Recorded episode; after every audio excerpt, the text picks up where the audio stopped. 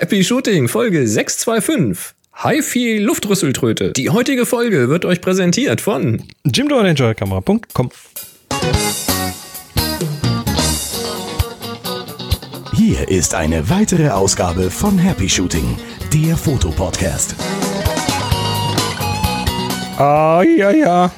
Tja, also wer an diesem Donnerstag, dem 12. September 2019, morgens vergeblich auf eine Folge gewartet hat, hier ist sie. Und hier sind eure Moderatoren, Boris und Chris. Tja, denn diese Folge nehmen wir nicht am Dienstag auf, sondern die nehmen wir am Donnerstag auf. Wir nehmen also auf, nachdem sie schon rausgekommen ist. Das nenne ich mal innovativ. Wir haben das Zeitreisen erfunden. Absolut. Aber es wird schon alles, äh, ja. Wird schon alles äh, werden. Wird schon alles werden. Ähm, die, die, die, die Menge der Hilfeschrei, wir haben es ja angekündigt, ne? die Menge der Hilfeschrei ist deshalb nicht so ganz groß. Ja, geht schon. Ja, wir sind, lass mal schauen, ähm, wir sind heute, wie gesagt, am 12. live abends und äh, da auch wieder ein ganz großes Hoch auf alle, die mitmachen, Shownoter und so weiter und Noterinnen und alle Elfen, die so helfen, weil das ist jetzt nicht selbstverständlich, dass man plötzlich einfach den Tag wechselt und gut. Ähm, ja, ihr seid alle toll und bevor, bevor wir loslegen, müssen wir, glaube ich, eine Sache tatsächlich noch äh, kurz klären. Ähm, unser Cliffhanger vom letzten Mal, Ja, der äh, mit dem Mondstaub und den Blitzbomben, da war ja was mit vorher aufnehmen für die nächste Woche und deshalb konnten wir deshalb den, können wir diesen nicht machen. Also wer es live gehört hat, hat den schon. Wer richtig. jetzt die Konserve hört, bitte noch eine Woche warten, nicht böse sein. kommt noch. Es kommt. Ja, ja. Ansonsten, äh, ja, wir äh, haben heute den Herbst, wir haben blaue Häfen, wir haben Gerüchte und historische Bilder. Mhm. Und bevor wir loslegen, so richtig in die Sendung rein, äh, äh, haben wir ein Geräuschrätsel.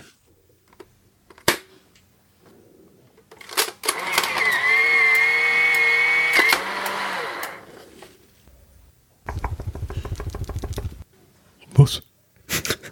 Was war denn das am Schluss? Also das erste, das klang sehr polaroidig, aber das, Ja. das zweite, Ist von Jochen. Der hat uns das eingeschickt. ich kann den Rest, also das, das, die letzte Sekunde kann ich nicht identifizieren. Hm, Warten wir mal ab. Vielleicht erklärt er uns das ja noch. Werden wir sehen. Das ist übrigens auch aus dem Bodensatz. Jochen sagte im Slack gerade, er hätte das vor einem Jahr geschickt.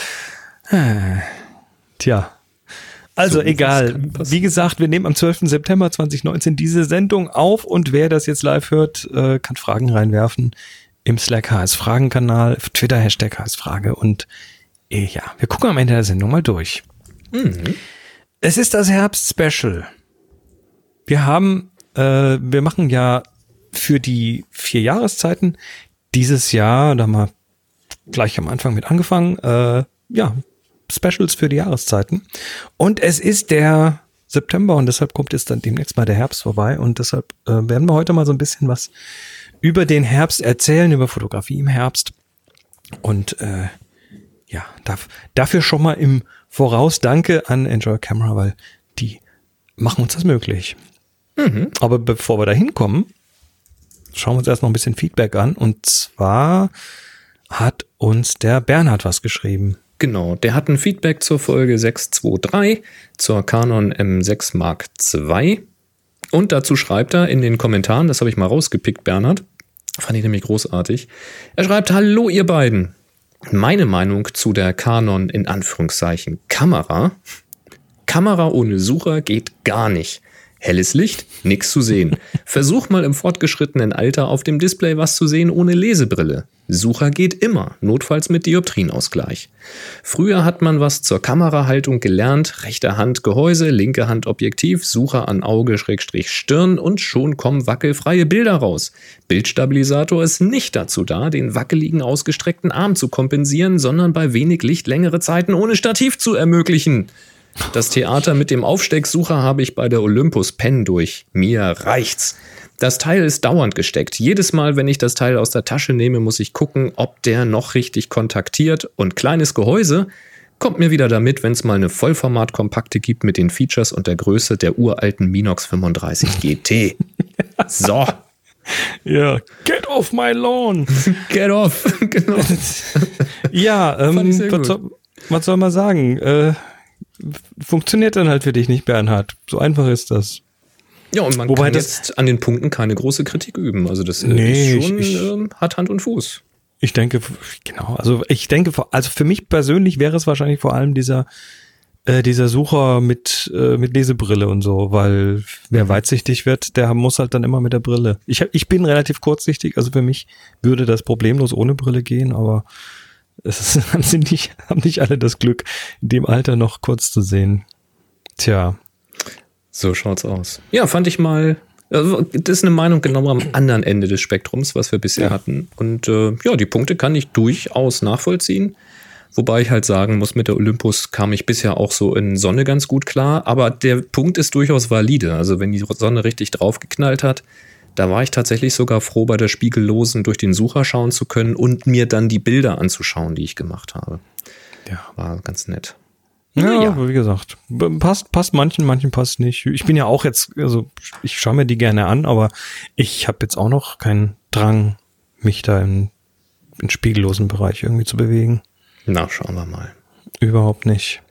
Wer sich mal was anschauen will, und wenn das etwas, was er sich anschauen will, eine Sigma ist, dann könnte der Tipp von Frank passen. Lies doch mal. Ja, der Frank hat geschrieben, das ist übrigens keine bezahlte Werbung, aber wir fanden es interessant genug, um es reinzunehmen. Hi, jetzt war, ich wollte einen Linktipp loswerden. Sigma veranstaltet dieses Jahr noch mehrere Sigma Days in Berlin, Köln, Hamburg und München. Hier kann man sich fast alle aktuellen Objektive anschauen und testen. Das Ganze findet in echt schicken Locations statt. Eintritt kostet 5 Euro, Catering inbegriffen. Workshops gibt es an, Tag, an den Tagen auch diverse, die sind auf jeden zwei Stunden und kosten 30 Euro. Tickets sind begrenzt. Es sind auch ein paar tolle Kollegen aus den Bereichen Porträt, Landschaft, Architektur und Food-Fotografie. Ich selber werde Workshops in Berlin und Köln geben. Ah, der ist da involviert, okay. Würde mich auf jeden Fall freuen, wenn es in die, wenn es in die Sendung schafft. Ja, warum nicht? Also, genau. Äh, wie gesagt, wir finden das zumindest interessant genug, um sie reinzunehmen. Und äh, wir wollen, ja grad, wir wollen, ja auch gerade was Musik machen. genau. Mensch, Frank, guck doch mal, ob da nicht eventuell, verstehst du? Wir wollen doch diese neue Sigma FFP heißt sie, ne? Die wollen wir doch mal ausprobieren. Ja, muss nee, mal, also ähm, muss auch mal gehen. Äh, nee, das klingt doch interessant. Wer da mal ein bisschen mit Objektiven spielen möchte, warum nicht? Vielleicht auch mit einer Kamera. So, genau. Und wenn man schon spielen möchte, da bietet genau. sich ja dann gerade die Jahreszeit an, nicht wahr? Ja, der Herbst, der Herbst ist ja, äh, äh eigentlich ist Herbst so mit meine Lieblingsjahreszeit. Weil, also Weil? ich mag ja alle, ich mag ja alle vier Jahreszeiten, aber im Herbst sind halt so ein paar Sachen. Wir gehen jetzt wieder mal so, wie wir es üblicherweise machen, durch und schauen uns erstmal so den kreativen Teil an und dann nachher in einem zweiten Teil die, die technische Seite der Geschichte. Äh, nee, Herbst mag ich, weil, naja, ich meine, klar, tolle Farben und so. Je nachdem, wann du wo bist. Ähm, aber nee, der Herbst ist, ist in der Regel noch okay, was das Wetter angeht. Zumindest so der, der, der, Spät, der Spätsommer, ne, der Frühherbst. Der Altweibersommer. Äh, Altweibersommer, genau. Da hast du in der Regel einfach ein ordentliches Wetter und trotzdem werden die Tage kürzer und wenn du dann mal einen Sonnenaufgang aufnehmen möchtest, dann musst du nicht ganz so früh aufstehen. Das hat schon Vorteile. ähm, dann hast du in der Regel halt wirklich warmes Licht, tiefe, tiefe Sonne oder mehr als im Sommer natürlich, mhm. wo die Sonne wesentlich höher steht oft. je nachdem, in welchen Gefilden du dich bewegst, äh, kann das extremer sein. Also ich sag mal, eher im hohen Norden hast du, hast du das noch viel ausgeprägter. Je näher du zum Äquator kommst, desto weniger merkst du davon. Aber ja, mal Norddeutschland oder vielleicht sogar in Europa weiter oben, dann ist das schon, wird das schon echt interessant, was das Licht angeht. Und das äh, finde ich cool. Ne? Da passiert einfach was. Also zeitlich und vom Licht her. Was haben wir dann noch? Wir haben, wir haben natürlich eine Veränderung der Natur, ne? Die typische Herbstfarben, die Bäume fangen langsam an, ihre Blätter zu verlieren. Beziehungsweise die färben sich erstmal mhm. und fallen dann irgendwann vom Baum. Ähm, auch da ist es äh, ganz hilfreich, wenn man sich da mal so ein bisschen ja, vielleicht auch mal ein paar Gedanken macht oder vielleicht auch mal ein bisschen ähm, ein bisschen Buch führt, wann, wo die Herbstfarben wie aussehen. Das ist jetzt nicht jedes Jahr auf die Woche genau gleich, aber es passiert schon so in ähnlichen Zeiträumen normalerweise jedes Jahr. Und wenn man da so Locations mal gefunden hat, dann wäre es ganz sinnvoll, die sich mal zu merken und die dann vielleicht rechtzeitig wieder zu besuchen. Äh, wir haben nachher im technischen Teil haben wir noch einen Hinweis auf ein Tool, äh, was, was uns hier jetzt nicht so viel bringt, aber in anderen Ländern vielleicht. Auf jeden Fall finde ich es ähm, wichtig, wenn man eine schöne Location gefunden hat, wo man sagt, also mhm. von diesem Standort kann ich irgendwie, was weiß ich, den Waldrand schön sehen oder hier gibt's eine wunderschöne Allee, was, so eine alte Allee mit Kopfsteinpflaster, Bäume links und rechts, so richtig schön als lange Flucht oder schöne Kurvenstraße mit Bäumen links und rechts. Ähm, dass man diese dann regelmäßig besucht in dieser Zeit, so um September, Oktober rum weil das kann nämlich verdammt schnell gehen. Also man ist manchmal einen Tag da und alles ist noch normal grün. Und am nächsten Tag hast du schon plötzlich die erste Gelbfärbung und zwei Tage später hast du schon die ersten rot-braunen Blätter mit drinne. Und wenn du dann zu lange wartest, irgendwie eine Woche zu spät kommst, dann kann das sein, dass sie schon alle runtergefallen sind. Ne, so ein Windstoß und dann sind die Bäume kahl. Also da lohnt es sich dann auch regelmäßig mal hinzufahren. Und äh, vor allen Dingen vielleicht auch mal vormittags und mal nachmittags, andere Lichtrichtung um zu gucken, was da passiert. Ähm, ja, da kann man dann vielleicht sich mal ein bisschen austoben und mal überlegen, ähm, wenn das jetzt keine vielbefahrene Straße ist, sondern vielleicht ein Feldweg ist oder sowas. Ah, Kenne ich vielleicht irgendjemanden mit einer alten Pferdekutsche? Kann ich mich mit dem mal verabreden, dass der da mal lang fährt? Ne? So den Weg mal rauf, mal runter, um den dann da zu fotografieren? Mhm. Oder kenne ich irgendjemanden mit dem Hund, der sowieso gerne mal Gassi gehen will, dann fahre ich mit dem da mal hin, dann geht er da mal mit dem Hund lang oder man lässt den Hund mal laufen, schöne tiefe Perspektive mit dem Hund dann laufend vielleicht auf einen zu und dann links und rechts so weitwinklig die Bäume in, in ihrer Herbstfärbung im Sonnenuntergang. Da gehen bestimmt schöne Sachen. Also die Farben schön ins Bild setzen. Ja, und was, was natürlich dann auch passiert, irgendwann sind die Blätter weg und wenn du Laubwälder in der Gegend hast, dann hast du plötzlich kahle Wälder. Mhm. Und ähm, das mal kombiniert mit zum Beispiel einem Morgennebel, ne, also wenn man es doch mal früh rausschafft, also stell dir vor, so ein, so, ein, so ein Morgennebel in einem Wald, in einem mhm. kahlen Wald und dann möglicherweise noch eine tiefstehende Sonne, die irgendwie schräg reinstrahlt und so ein Volumenlicht macht. Ja, also sowas geht, geht eigentlich nur im Herbst. Ne? Sowas wunderbar. kriegst du und, dann eigentlich nur dann hin. Und was du vorhin gesagt hast, man muss jetzt gar nicht mehr so wahnsinnig früh aufstehen. Also ich erlebe das hier immer wieder. Wenn ich dann morgens zur Arbeit fahre, komme ich ja hier so an äh, Waldgebieten und Seen vorbei.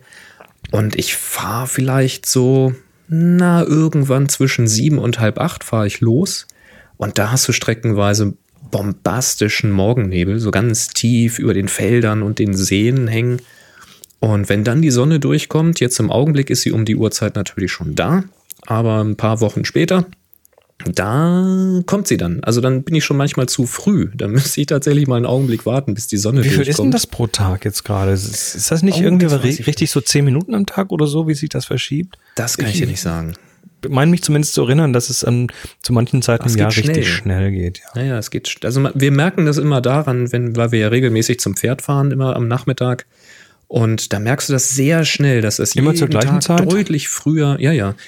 Ähm, also nicht exakt auf die Minute, aber immer nach Feierabend halt. Das ist immer ungefähr gleich. Und dann merkst du das schon, dass äh, ja, einen Tag gehst du noch irgendwie zum Pferd und gehst eine Runde spazieren oder so oder zum Stall und zurück und bist noch im Hellen zu Hause und am nächsten Tag bist dann schon in der Dämmerung zu Hause. Vor allen Dingen, das täuscht vielleicht auch deshalb, weil das auch so die Jahreszeit ist, wo die Bewölkung zunimmt.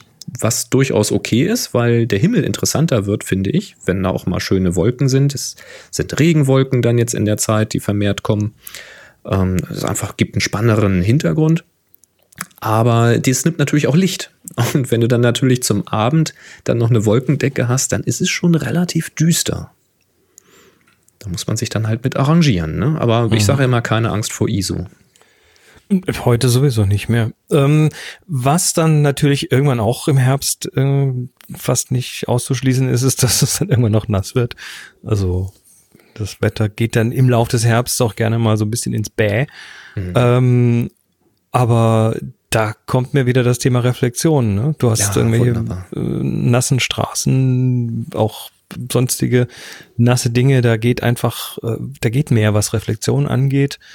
Ähm, du hast reingeschrieben, Lichter gehen früh an, genau. Das Mhm. äh, hast du hast dann einfach plötzlich Sachen, die reflektieren können und die ordentlich aussehen in Reflexionen.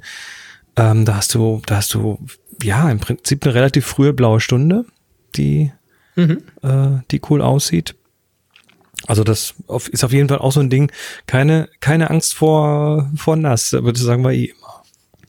Ja, also entweder durchaus auch mal im Regen rausgehen. Das kann auch ähm, sehr spannend sein, wenn man äh, reflektierende Straßen hat, wo dann Pfützen drinne sind, in der eben die, die Tropfen reinfallen.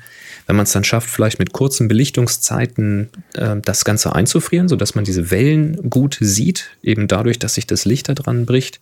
Das kann sehr spannend sein. Also wirklich auch tatsächlich einfach nur mal eine große Aufnahme machen von den Pfützen und von den Regenplattern. Da muss man vielleicht auch mal ein paar mehr Aufnahmen von machen, um da so einen Moment zu erwischen, der dann auch im Bild gut aussieht, dass da genügend Platter sind, aber nicht so viele. Einfach mal ein bisschen Serienbild und verschiedene Perspektiven probieren, ein bisschen steiler, ein bisschen flacher, ähm, so dass man halt schön irgendwie Lichter drin hat, die sich da drinnen spiegeln oder die Umgebung verzerrt dann da drin ist, je nachdem wie groß diese Pfützen so sind. Und ich habe gerade vor, boah, was gestern, heute, vorgestern, gar, gar nicht so lange her, habe ich einen Tweet retweetet. Da hatte jemand eine Serie gemacht, vier Bilder von äh, Kopfsteinpflaster, nasses Kopfsteinpflaster mit verschiedenfarbigen Lichtern drinne. Also was eben so aus der Umgebung da reingespielt hat, was ob das auf einer, ähm, ob das eine, eine Kirmes oder sowas war, eine Veranstaltung oder ob das einfach so Werbeschilder sind, die sich da reflektiert haben. Ist tatsächlich nur die nasse Straße, das nasse Kopfsteinpflaster im ganzen Bild. Und wenn ihr glaubt, das ist irgendwie zu langweilig, dann packt mal zwei, drei, vier Bilder davon neben oder untereinander. Verschiedene Perspektiven, verschiedene Positionen, verschiedene Stellen. Und plötzlich kriegt das Ganze so ein Thema. Und das, das sind wieder so die Momente, wo ich sage, so ein kleines Projekt oder eine Serie ähm, bringen eben so das einzelne Bild, ähm, ja, besser zur Geltung stimmt nicht, aber so diese Serie ergibt plötzlich einen Sinn oder ein, macht das Ganze interessanter als nur das einzelne Bild davon. Ähm, ja, lohnt sich sowas mal auszuprobieren. Ich, ähm, ich würde ja fast mal behaupten, dass wir vielleicht auf weeklypick.de mal noch die ein oder andere Herbst, herbstliche Aufgabe finden. Ja, Aber das, sehen auf wir dann. Also wer da noch nicht da, dabei ist, ne, schaut euch das mal an. Schöne, schönes Community-Projekt. Ja, was Und- kann man noch machen? Herbst, Herbst ist ja auch Zeit der Stürme, ne? Herbststürme, es wird windig und ähm, sowas, so starken Wind. Also es hängt natürlich jetzt davon ab, wie stark der Wind ist. Also wenn es richtig Orkan ist, würde ich euch nicht mehr empfehlen, rauszugehen zum Fotografieren. Da können nämlich auch Dinge durch die Gegend fliegen, die einen treffen könnten. Das will man vielleicht nicht unbedingt. Aber wenn es einfach nur sehr windig ist, dann ähm, kennt ihr die Situation, dass Bäume sich im Wind biegen, ähm, so quasi das äh, alle Tannennadeln oder alles Laub in eine Richtung zeigt oder das Laub wegweht, dann eben gerade auch zu dieser Jahreszeit. Das kann man mit kurzen Belichtungszeiten natürlich einfrieren, wenn man eine entsprechende Landschaft hat, wo man eben sagen kann, ach guck mal hier, plötzlich alle Bäume zeigen nach links, ist ja merkwürdig. Das sieht ja lustig aus. Man könnte aber auch, wenn das nicht so gut klappt, ähm, das Ganze einfangen mit etwas längeren Belichtungen. Also wenn man tatsächlich mal mit der Belichtungszeit spielt und sagt, okay, ich gehe jetzt mal vielleicht so auf eine Zwanzigstel Sekunde, auf eine Zehntel Sekunde oder sogar noch länger vom Stativ aus dann, so dass eben die Landschaft als solche schön scharf abgebildet ist, der Vordergrund, Straße, Weg, Steine, was auch immer da so ist, ähm, ein Holzstamm oder sowas, der da liegt sowas halt scharf abgebildet ist, aber dass eben die Bäume in der Umgebung durch die Bewegung im Wind in die Unschärfe driften. Das muss man natürlich ausprobieren, wie stark sie sich bewegen, ähm, was dann gut aussieht. Es sollte natürlich eine deutliche Unschärfe sein, dass man sie auch als gewollte Unschärfe erkennt, also als Bewegungsunschärfe. Und nicht nur so gerade irgend so ein Hauch, dass das Bild einfach unscharf oder fehlfokussiert aussieht. Einfach mal experimentieren, vielleicht mal richtig lange, vielleicht mal in den Sekundenbereich gehen. Ähm, ja, das kann man machen. Und wenn das noch nicht reicht und ihr sagt, nee, das ist aber noch nicht das, was ich hier gefühlt habe, dann gibt es natürlich äh, den Kreativboost schlechthin, so simpel wie er klingt. Lange Belichtungszeiten, also auch hier reden wir wieder so von einer ja, 30. 20. Sekunde sowas. und dann während der Belichtung, also noch während ihr auf den Auslöser drückt, die Kamera bewegen. Vielleicht schon erst mit der Bewegung anfangen und dann in der Bewegung den Auslöser drücken. Das kann eine Bewegung senkrecht oder waagerecht sein, das kann eine Rotation sein, das kann ein Schwenk sein. Da kommen, je nachdem, was ihr für eine Bewegung macht, ganz unterschiedliche, ähm, wie soll ich sagen, ganz unterschiedliche Stimmungen heraus. Das müsst ihr mal ausprobieren. Das hängt sehr von eurer Umgebung, der Entfernung zu den Bäumen und sowas ab. Aber damit kann man dann auch so eine Stimmung noch unterstützen. Und wenn man da so ein bisschen den Dreh rausrat hat, äh, dann spielt man mit richtig langen Belichtungszeiten, löst den ähm, Auslöser aus, also Bild auslösen, aber die Kamera noch nicht bewegen und dann zum Ende hin nochmal so einen Ruck geben. Dass so der große Teil des Bildes scharf ist und zum Ende so eine Verwischung drin ist. Das gibt dem Ganzen auch nochmal so einen Kick. Aber erwartet da auch nicht, dass ihr gleich bei der ersten Belichtung irgendwas Geiles habt. Oder wenn es bei der ersten cool klappt, dass die zweite auch klappt. Da muss hm. man viele, viele Fotos machen. Aber es kann sich lohnen. Das kann so diesen, diesen äh, herbstlichen Sturmcharakter schön unterstützen. Habe ich mal ja. an der Küste gemacht, sowas. Also, lasst das mal ähm, so ein bisschen auf euch wirken und äh, zeigt hier eure Bilder. Zeigt Herbstbilder. Eure Bilder.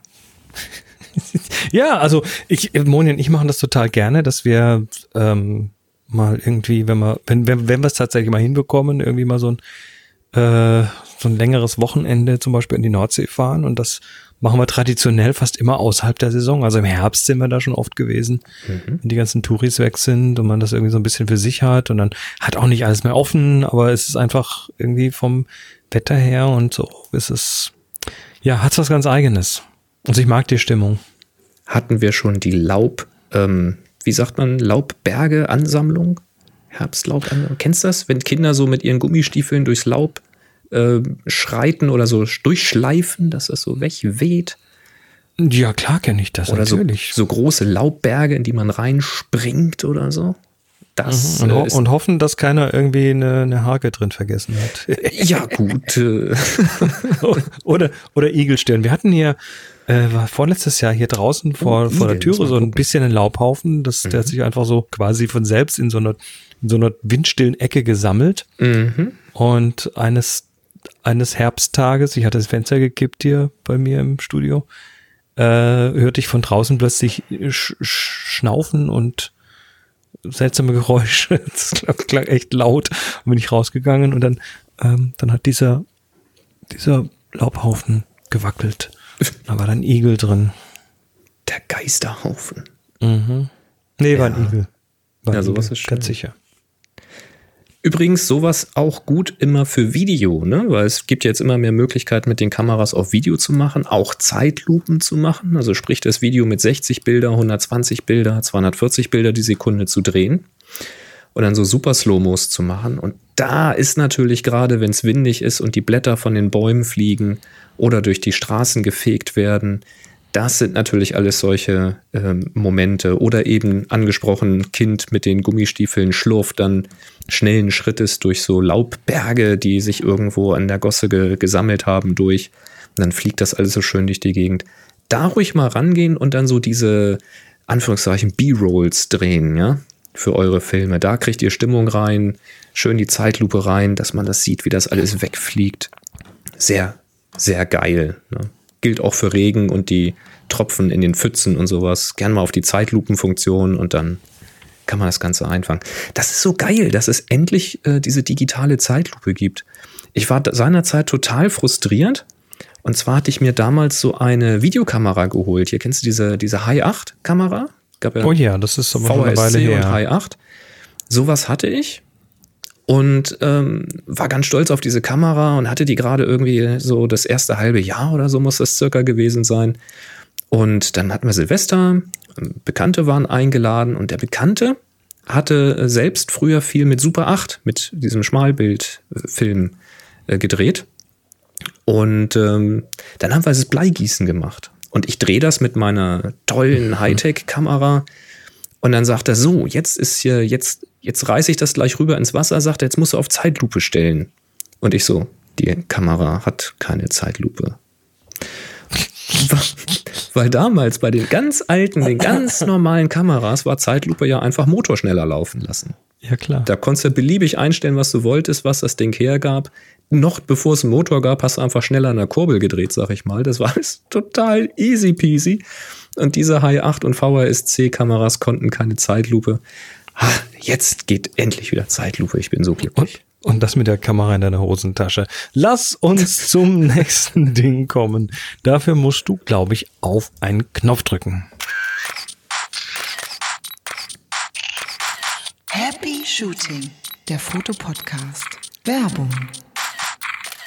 Wir werden nämlich wieder unterstützt von Jimdo, wo ihr euch eine Webseite bauen könnt und das bietet sich natürlich auch für eure Herbstbilder an. Das heißt, wenn ihr eine schöne Galerie habt oder ihr habt euch vielleicht fotografisch auch auf den Herbst spezialisiert und wollt das der Welt mitteilen und wollt das nicht unbedingt nur bei Instagram tun oder wo auch sonst, sondern eben auf einer Seite, wo ihr die Kontrolle drüber habt, wie sie ausschaut und äh, wie lange es sie gibt, dann versucht das doch mal bei Jimdo. Da geht ihr einfach auf happyshooting.de slash Jimdo, könnt da kostenlos starten, legt euch eine Seite an. Mit dem Creator könnt ihr euch dann ein Template auswählen oder ihr macht es noch einfacher mit dem Dolphin. Beantwortet da einfach ein paar Fragen. Vielleicht habt ihr ja schon eine Seite bei Instagram mit euren Herbstbildern, dann könnt ihr die angeben. Das ist eine der Fragen. Also die fragen natürlich, wo sind eure Herbstbilder? Und dann sagt ihr, die sind hier. und äh, dann baut euch Jimdo da quasi eine Seite zusammen, diese Dolphin-Seite, und benutzt dann schon die Bilder, wenn ihr sie angegeben habt. Und dann habt ihr quasi, ja, eine fertige Webseite, die ihr dann nach eurem Gusto erweitern und umbauen könnt, könnt die Texte ersetzen, könnt noch weitere Bilder dazu machen, Galerien umbauen, das Farbschema noch anpassen und, und, und. Bleibt kostenlos, ist dann halt eine Domain, die irgendwie eurer Name.jimdo.site oder ähnlich heißt. Ihr könnt natürlich auch eine eigene Domain äh, euch klicken, das ist dann aber nicht über Jimdo, sondern das ist dann eure Domain über Denik. Die wird dann da verlinkt mit eurer Webseite. Das gibt es dann in den Bezahlpaketen. Und wenn ihr sowas nutzen wollt, dann denkt an unseren Code Belichtigung. Damit spart ihr nämlich 15 Euro. Das lohnt sich dann schon mal im ersten Jahr ganz ordentlich. Und dann habt ihr eine schöne Seite. Und das ist dann eure Seite. Und die Domain bleibt natürlich auch eure, wenn ihr mal umziehen wollt. Und wenn ihr ein Shopsystem haben wollt, weil ihr vielleicht eure Herbstbilder verkaufen wollt, dann geht das da auch. Dann könnt ihr ein kleines Shopsystem reinmachen mit einer, Ausge mit einer Auswahl an euren Artikeln, Preis dran, Variationen dran. Gegebenenfalls noch gleich das Chat-Modul mit rein, wenn euch jemand eine Frage hat. Mensch, Digga, ne, das Bild da, aber gibt's das auch in Meter 50 mal Meter? Dann kannst du gleich direkt auf deinem Smartphone in der Chat-App antworten und kannst sagen, gibt's nicht, aber für dich mache ich's möglich. und dann könnt ihr da verkaufen. Und zwar äh, provisionsfrei. Also das ist eurer Shop, das ist euer Verdienst. Jimdo bietet euch nur das Modul dafür an. Und das Ganze recht sicher, weil die kommen aus Deutschland. Die sitzen nämlich in Hamburg. Ja, finde ich super. Probiert's aus. happyshooting.de slash Jimdo. Und wie gesagt, denkt an unseren Code Belichtigung. Damit könnt ihr 15 Euro sparen. Wir sagen Danke an Jimdo für den tollen Support. Ja, danke auch. Ähm, es gab einen kleinen Aufreger in den letzten Tagen. Mal wieder, muss man sagen. Mhm. Ja, also es geht um Blueport, es geht um den Blauen Hafen. In Hamburg. In Hamburg, das ist ein, ja, in ganz Hamburg ist gerade irgendwie so Beleuchtung und im Hafen, der Hafen ist irgendwie, die Hafenkräne sind irgendwie blau, mhm. blau beleuchtet. Da hat Brückenblau. Genau, Brückenblau und so weiter. Und ähm, das ist eine Kunstinstallation. Genau. Michael Batz die, macht das. Genau, und die ist Bartz. da regelmäßig, oder Herr Batz, genau, und äh, die ist da regelmäßig, alle paar Jahre mal. Alle zwei Jahre, Und- seit 2008. Genau, und jetzt äh, gab es einen kleinen Aufreger, weil äh, Leute wohl, ja, war, war es tatsächlich eine Abmahnung oder? Nö, keine Abmahnung, eine Rechnung. War keine Abmahnung, also also kein, äh, sie haben das Bild, äh, also Leute haben diese Bilder auf Social Media gepostet und dann kam plötzlich irgendwie ein Hinweis, dass man das doch nicht tun darf. Genau, Was das ist da heißt, genau passiert?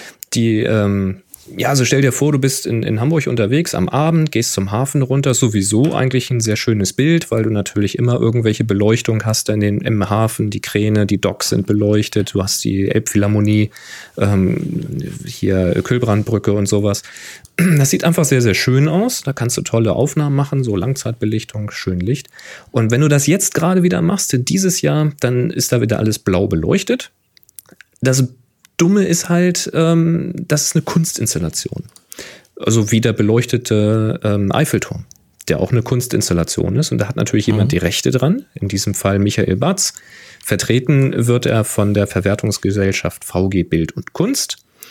Und jetzt passiert halt Folgendes, du machst dann Fotos von dieser Kunstinstallation, vielleicht auch ohne das zu wissen, weil du sagst, ist ja schön blau hier, toll, was Hamburg hier so macht. Das ist ja auch das, was der, ich sag mal, der Otto Normalverbraucher hat das ja gar nicht, äh, hat diese Gesetzeslage ja gar nicht. Es stehen jetzt ja nicht Ähm, überall Schilder. Ne? ja, So, wissen dann- die Leute einfach erstmal nicht. Dann nimmst du das Bild, was du gemacht hast, und sagst äh, hier hoch nach Instagram das Bild, um den Freunden zu sagen, hier guck mal, wie geil das hier ist. Bin hier gerade in Hamburg, guck mal, alles blau hier. Voll super. Und äh, das hat natürlich jetzt mehr als eine Person gemacht und hat dann eben von der VG Bild Kunst einen Brief bekommen, wo eben drinne steht, dass hier eben ein Bild im Social Media Bereich veröffentlicht wurde. Ähm, und dafür wird dann eine Gebühr fällig. Und in dem Fall, den ich jetzt gelesen hatte, dann ging es irgendwie um, eine, um einen Account mit 2000 Followern und da lag es um 28 Euro. Also ist jetzt auch nicht so, dass da Abmahnungen mit horrenden Summen rausgegangen sind. Das ist ein recht humaner Betrag, aber trotzdem kommt das natürlich sehr überraschend, weil man fragt sich, ich stehe hier am Hafen, mache Fotos wie jedes Jahr äh, und plötzlich soll ich da Geld für bezahlen. Spinnt ihr eigentlich? Ja. Ähm, zu Recht, muss man sagen.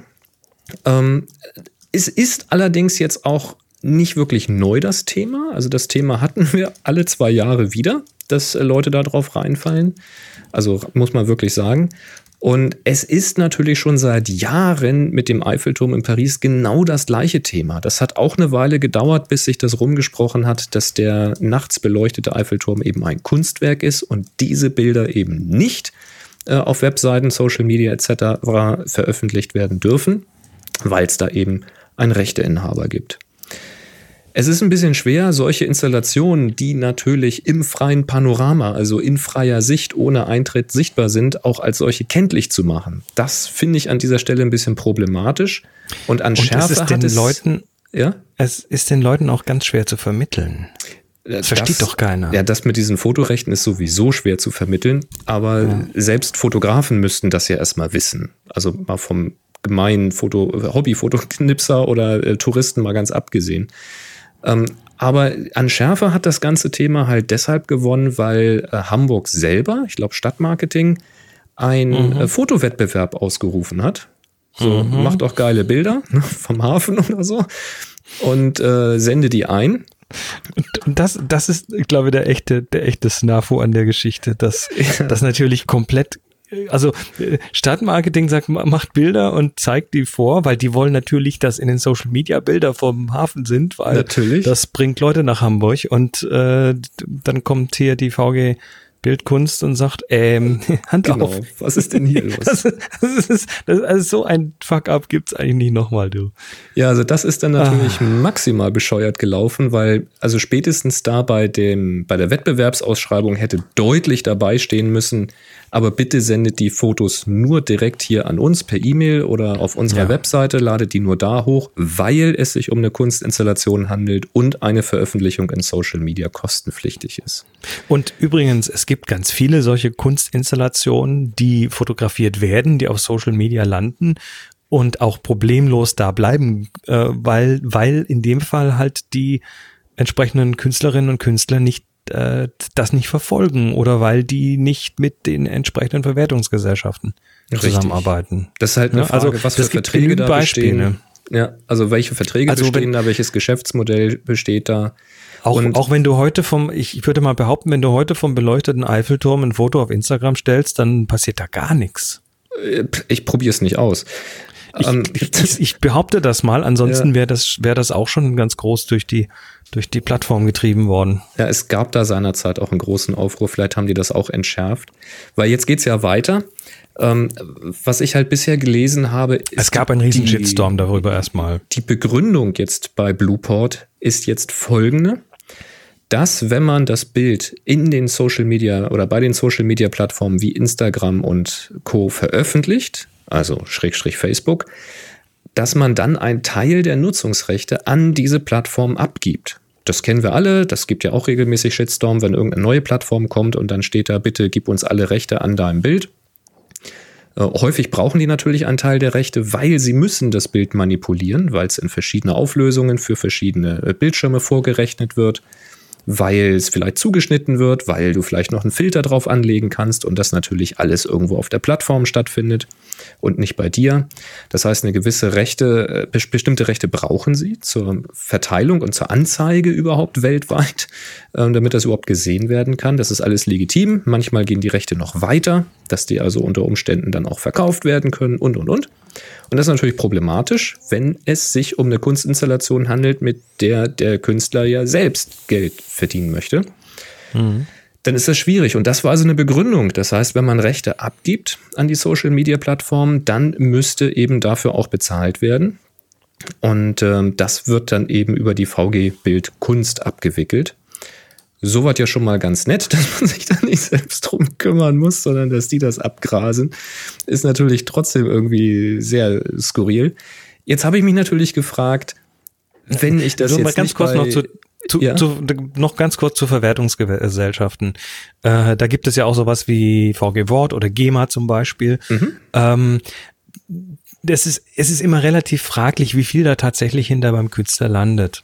Also ich rede jetzt mal von der GEMA und äh, aus, meiner, dann, aus, meiner, Musikvergangenheit weiß ich, dass äh, wenn du nicht irgendwie groß Radio und Fernsehen und, und sonst was bekommst, also dein, deine Musik nicht da irgendwo auf den entsprechenden Plattformen landet, äh, kannst du das im Prinzip äh, knicken und kriegst da gar nichts. Ganz im Gegenteil, du zahlst im Jahr irgendwie noch einen Mitgliedsbeitrag dort und äh, den kriegst du fast nicht rein, es sei denn, du bist ständig auf Tour und und ja, überhaupt. GEMA ist so ein Fall für sich. Ich weiß aber nicht, wie es ja, bei ja. VG Bildkunst ist, wie da der Auszahlungsschlüssel ist. Das kenne ich nicht. Ah, natürlich nicht, aber so, so generell bin ich, bin ich diesen Verwertungsplattformen gegenüber eher ein bisschen skeptisch aus dieser Erfahrung.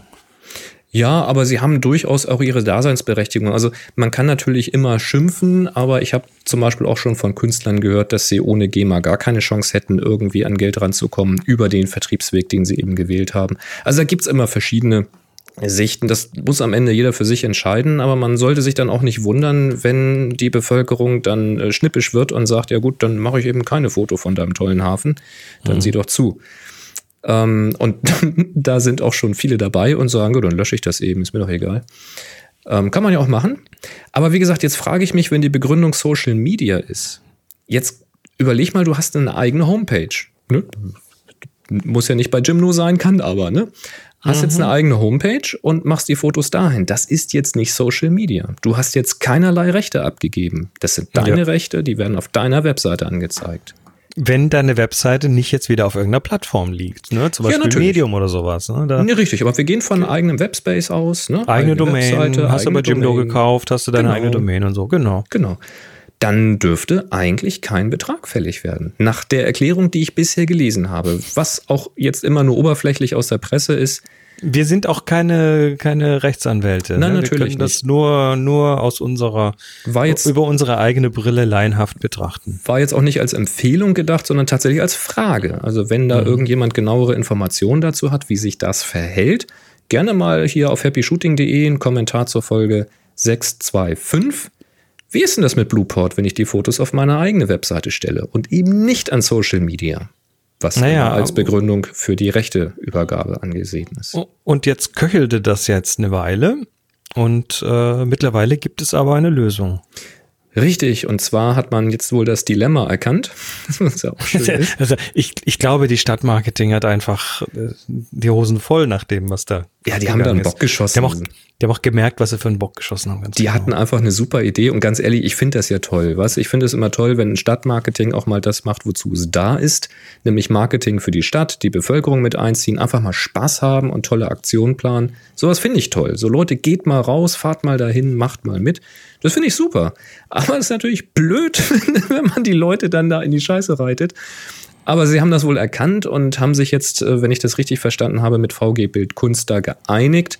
Und die Aussage, was ich jetzt gesehen habe auf der Wettbewerbsseite, da steht ein Beitrag für Fotografen, dass eine nicht kommerzielle Nutzung frei ist. Das heißt, wenn man diese Bilder im nicht kommerziellen Umfang zeigt, und damit meine ich, gilt auch das Social Media, dann äh, gibt es eben keine Rechnung, es ist frei. Ja.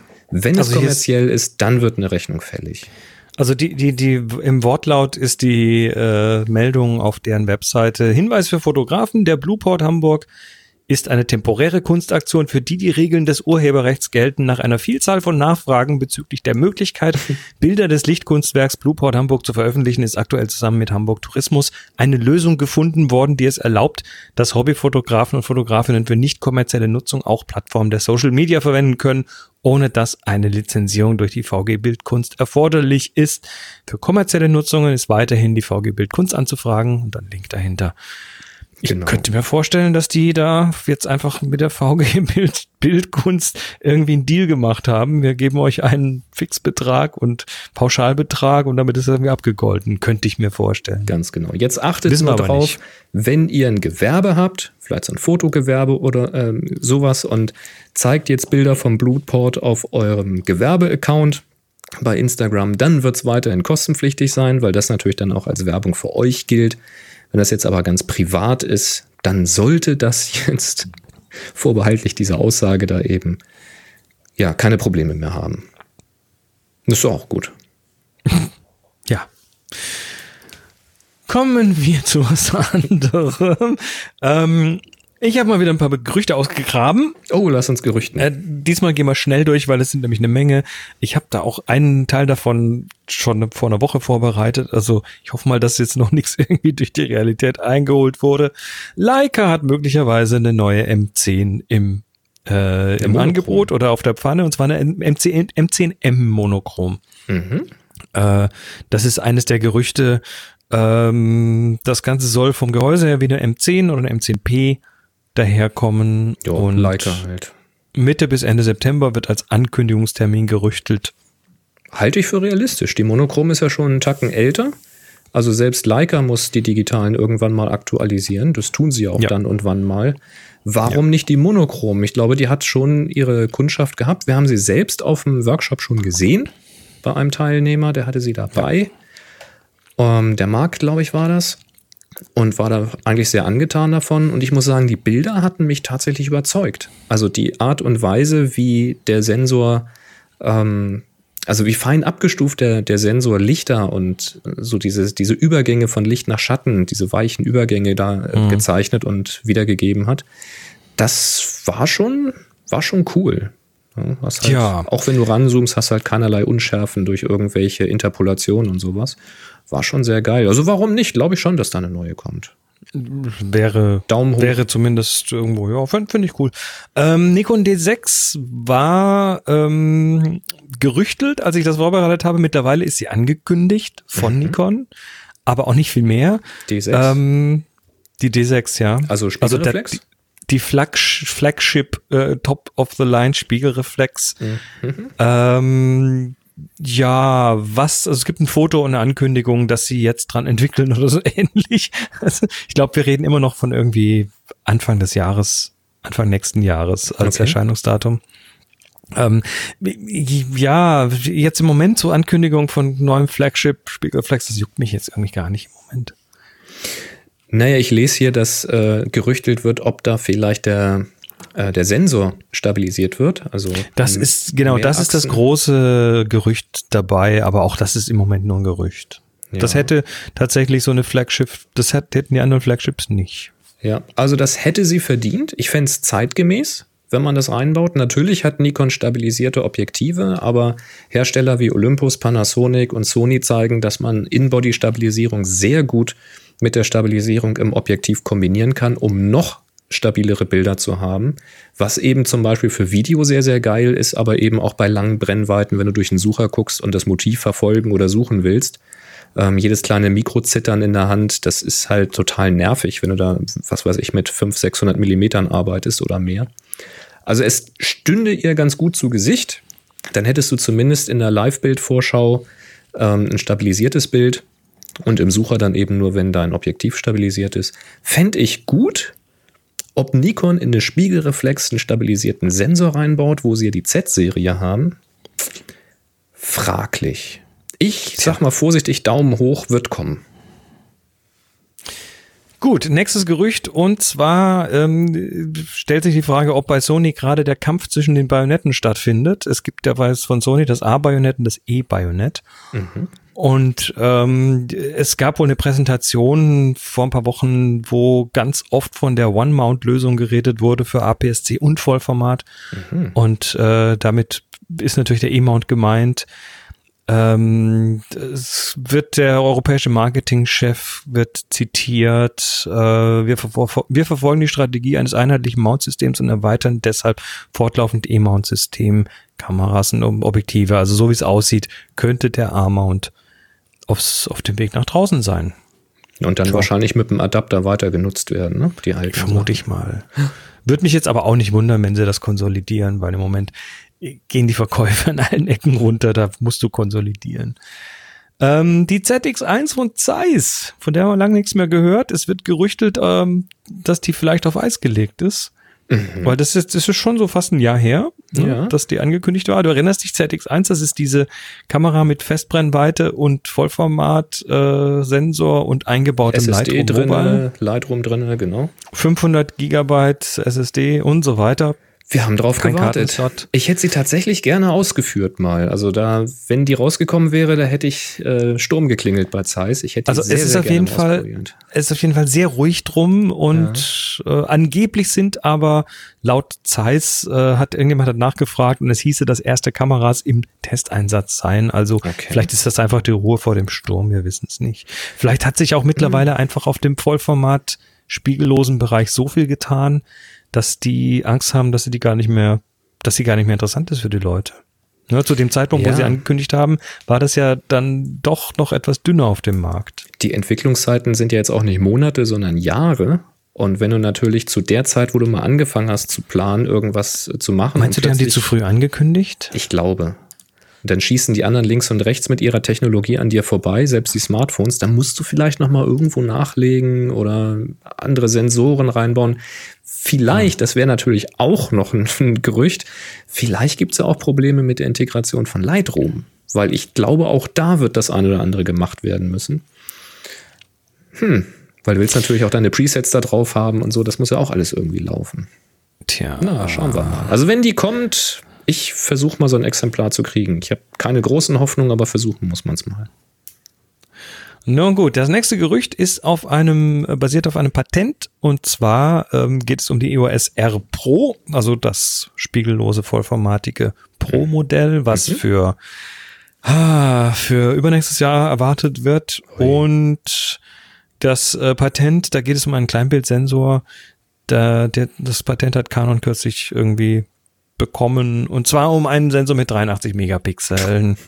Also das Megapixel-Rennen ist nicht vorbei, ganz sicher es, nicht. Es, Im Gegenteil, das hat kurz pausiert, es gab so ein Plateau ja. und jetzt haben sie, glaube ich, aber nur Schwung geholt und äh, fliegen jetzt weiter.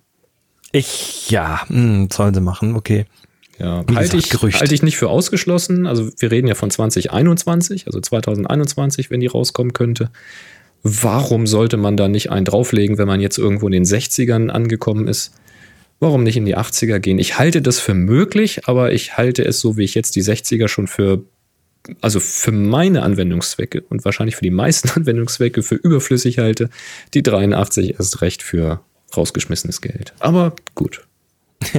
Die Fuji X Pro 3 ähm, wird, wird täglich erwartet, die Ankündigung, weil jetzt einfach an so vielen Ecken gerade Sachen rausliegen und so weiter, dass man einfach davon ausgeht, dass das nicht mehr lange dauert. Mhm soll angeblich ein Klappdisplay bekommen und das, äh, das Steuerkreuz möglicherweise durch ein anderes Bedienelement ersetzt werden. Was immer das auch bedeutet. Ein Steuerkreuz Touchscreen, wie wäre das? Ich weiß nicht. da will man was Haptisches, oder? Eigentlich schon. Also du willst das eigentlich, ohne dass du hinguckst oder hintasten musst, direkt treffen und finden. Und zwar nicht da, wo deine Nase gerade auf dem Bildschirm klebt, sondern du willst das irgendwo daneben haben, um schnell einen Fokuspunkt zu verschieben oder irgendeine Auswahl zu treffen. Also alles andere. Äh, Canon hatte das ja gemacht mit so einem, mit so einem Swipe-Element, wo du so mit dem Daumen hin und her swipen konntest. Da habe ich am das Anfang auch nicht gehört, dass es nicht so präzise ist, wie man sich das wünschen würde und eigentlich Ich habe von vielen Leuten gehört, die es abgeschaltet haben. Genau, ja. und dann haben sie es alle abgeschaltet und ja, ich glaube nicht, dass da noch was nachkommt. Also ich hoffe, dass ein Steuerkreuz bleibt. Vielleicht ist natürlich statt Kreuz auch ein Joystick da. Mal gucken. Okay, Leica wieder und zwar äh, scheint angeblich die Nachfolgerin der SL, also die SL2, fast fertig zu sein. Da sind wohl auch schon Bilder rausgefallen. Äh, L-Mount ähm, und soll auch in 4K filmen können. Was immer das jetzt auch bedeutet im Detail, aber auch das müsste, Ja. könnte möglicherweise eventuell bald kommen. Solide Weiterentwicklung wird kommen. Ja, und dann kursiert noch eine aktualisierte Roadmap von, äh, von Nikon und zwar was die L-Mount-Objektive angeht. Okay, aktualisiert. Aktualisiert, da sind wohl wieder ein paar neue drauf äh, aufgetaucht, die vorher noch nicht drauf waren. okay. Da waren vorher einige noch als äh, nicht klar bezeichnet und die sind jetzt wohl klarer. Wo die herkommt, weiß ich nicht, aber es scheint auch irgendwo Ja, das Problem rausge war ja, rausgesickert zu sein. die, die Z-Bodies sind ja rausgekommen mit eher verhältnismäßig schwachen Objektiven, also von der Lichtstärke her. Äh, habe ich L-Mount? Ich habe Z-Mount natürlich. Z-Mount, genau. Und ähm, da fehlten ja die lichtstarken Objektive und Ja. da ist jetzt wohl mehr auf der Roadmap, ne? Ja, das sind viele 1,8er, äh, 85er, 24er, 50er, 35er. 85er Das- 1.2 sogar. Mhm, okay. Ähm, genau, das geht dann bis 1,2 runter teilweise. Ähm, 85, 1,2, 50, 1,2 und so weiter und so weiter. Ähm, Finde ich gut. was dann wann genau kommt, ne? Das sind Gerüchte. Vielleicht befürchte ja, dass das halt wieder ordentliche Brecher werden zu richtig fetten Preisen. Klar, mit Bildqualitäten von äh, Ecke bis Ecke, halt gestochen scharf und ohne Verzerrung und keine chromatischen Apparationen. Alles super, alles toll. Aber ich denke, dass man die Lichtstärke dann bezahlen wird mit Geld und Gewicht und so. Das finde ich eigentlich ein bisschen schade, weil wenn ich mir angucke, wie klein und kompakt lichtstarke Objektive sein können oder auch mal waren, ja, ich weiß nicht, ob es immer dieses, dieses äh, letzte Quäntchen Bildqualität wirklich sein muss zu dem Preis. Schwierig. So, kommen wir noch zu was ganz anderem, raus aus der Gerüchteküche rein in was, was, äh, ja, was tatsächlich da ist, wurde angekündigt ist. Und da geht's jetzt wieder um ein paar richtige Schnäppchen, korrekt? Ja, Phase One hat das, äh, den Ah, XT-Kamera-Body Der, Dis der vorgestellt. Discounter. Genau, es geht um Mittelformat, digitales Mittelformat, um es gleich vorwegzunehmen. Wir reden von einem Kamerasystem von um die 57.000 Dollar ohne Objektiv. Doch, So, das geht doch noch. So ein Objektiv liegt auch schnell mal so bei 9.000 bis 12.000 Dollar. Das äh, muss man dann schon wollen. Aber es soll nicht unerwähnt bleiben, dass ja, diese Mittelformatkameras eben ein modulares System sind. Also nicht alle, aber dieses hier auf jeden Fall. Das heißt, wir reden, was, oder was Phase One mit modular? Ja, ganz klassisch. Ne? Du hast ein Objektiv. Das Objektiv hängt an einem Verschluss. Der Verschluss hängt an einem Body. Um den geht's hier, ne? den XT. Und dahinter kommt eben das digitale Rückteil, also der eigentliche Sensor. Und hier die XT-Kamera, die arbeitet mit den IQ4, also den IQ4-Rückteilen, die es ja auch schon gibt. Und dann gibt es dann eben die XT-Kamera davor und es gibt ein, äh, habe ich hier gelesen, ein X-Shutter und es gibt Rodenstock-Objektive, die XT-Rodenstock-Objektive, die man da vorne vorschnallen kann. Und jetzt muss ich gestehen, ich kenne jetzt das System davor nicht, ich glaube XF oder sowas hieß es. Ähm, das, ich kenne das jetzt nicht alles auswendig, aber was ich jetzt hier gelesen hatte bei dem XT-Kamerasystem, ist, dass diese Rodenstock-Lenses, die Objektive, die haben einen Shift. Und zwar einen 24 mm Shift-Weg, Was, so viel? wo du sie verschieben kannst. Das ist ganz ordentlich. Und zwar in X- und Y-Richtung. ganz nett. Und äh, also so für, für Panoramen oder sowas, ne, ohne dass du äh, groß stitchen musst. Und die Shift-Information, also wie weit und in welche Richtung du geschiftet hast, ist in die Bilddatei integriert. Also es wird in den EXIF-Daten drin stehen. Kann also dann von der Software ausgewertet werden. Das fand ich ganz interessant. Und sie schreiben hier, dass man äh, die XT schnell von Portrait in Landscape äh, Modus, also Hochformat in Querformat, drehen kann, noch während sie sicher auf dem ähm, Stativ befestigt ist. Das heißt, da gibt es irgendwo eine Rotation am Body selbst oder am, äh, an, am äh, sag schnell, am Sensor hinten. Also man kann das Format wechseln, ohne dass du irgendwie einen L-Winkel oder sowas bräuchtest. Ganz nett. Und wir sprachen eben in der Gerüchteküche dazu, ne? Zeiss und Lightroom integriert. Phase One XT, die Kamera, Capture One ist integriert. Also Zitat, we integrated the cutting edge RAW um, editing core of Capture One software directly into your camera to reflect your personal aesthetic in the RAW file itself. Das von Capture One ein Mobilprodukt? Nee, oder? Das äh, ist jetzt einfach Technologie daraus, aber Es ist- nicht Capture One selber. Äh, nee, es ist der Core, ne? Editing Core. Also es ist halt die, ja. Was die, immer das die genau Berechnungs- bedeutet. Die, die Logik wahrscheinlich darunter. Es Mhm. gibt ein Capture One Mobile, aber meines Wissens nur zum Betrachten und Sterne vergeben, Mhm. aber nicht zum Editieren. Ja, vielleicht gibt es sowas bald mal, keine Ahnung. Also da haben sie offensichtlich was gemacht und jetzt schreiben sie hier in the RAW-File itself, das kann ich mir fast nicht vorstellen, außer sie meinen damit, dass eben in den EXIF-Daten auch irgendwelche Entwicklungsdaten hinterlegt sind, die dann natürlich von Capture One direkt ausgewertet werden könnten.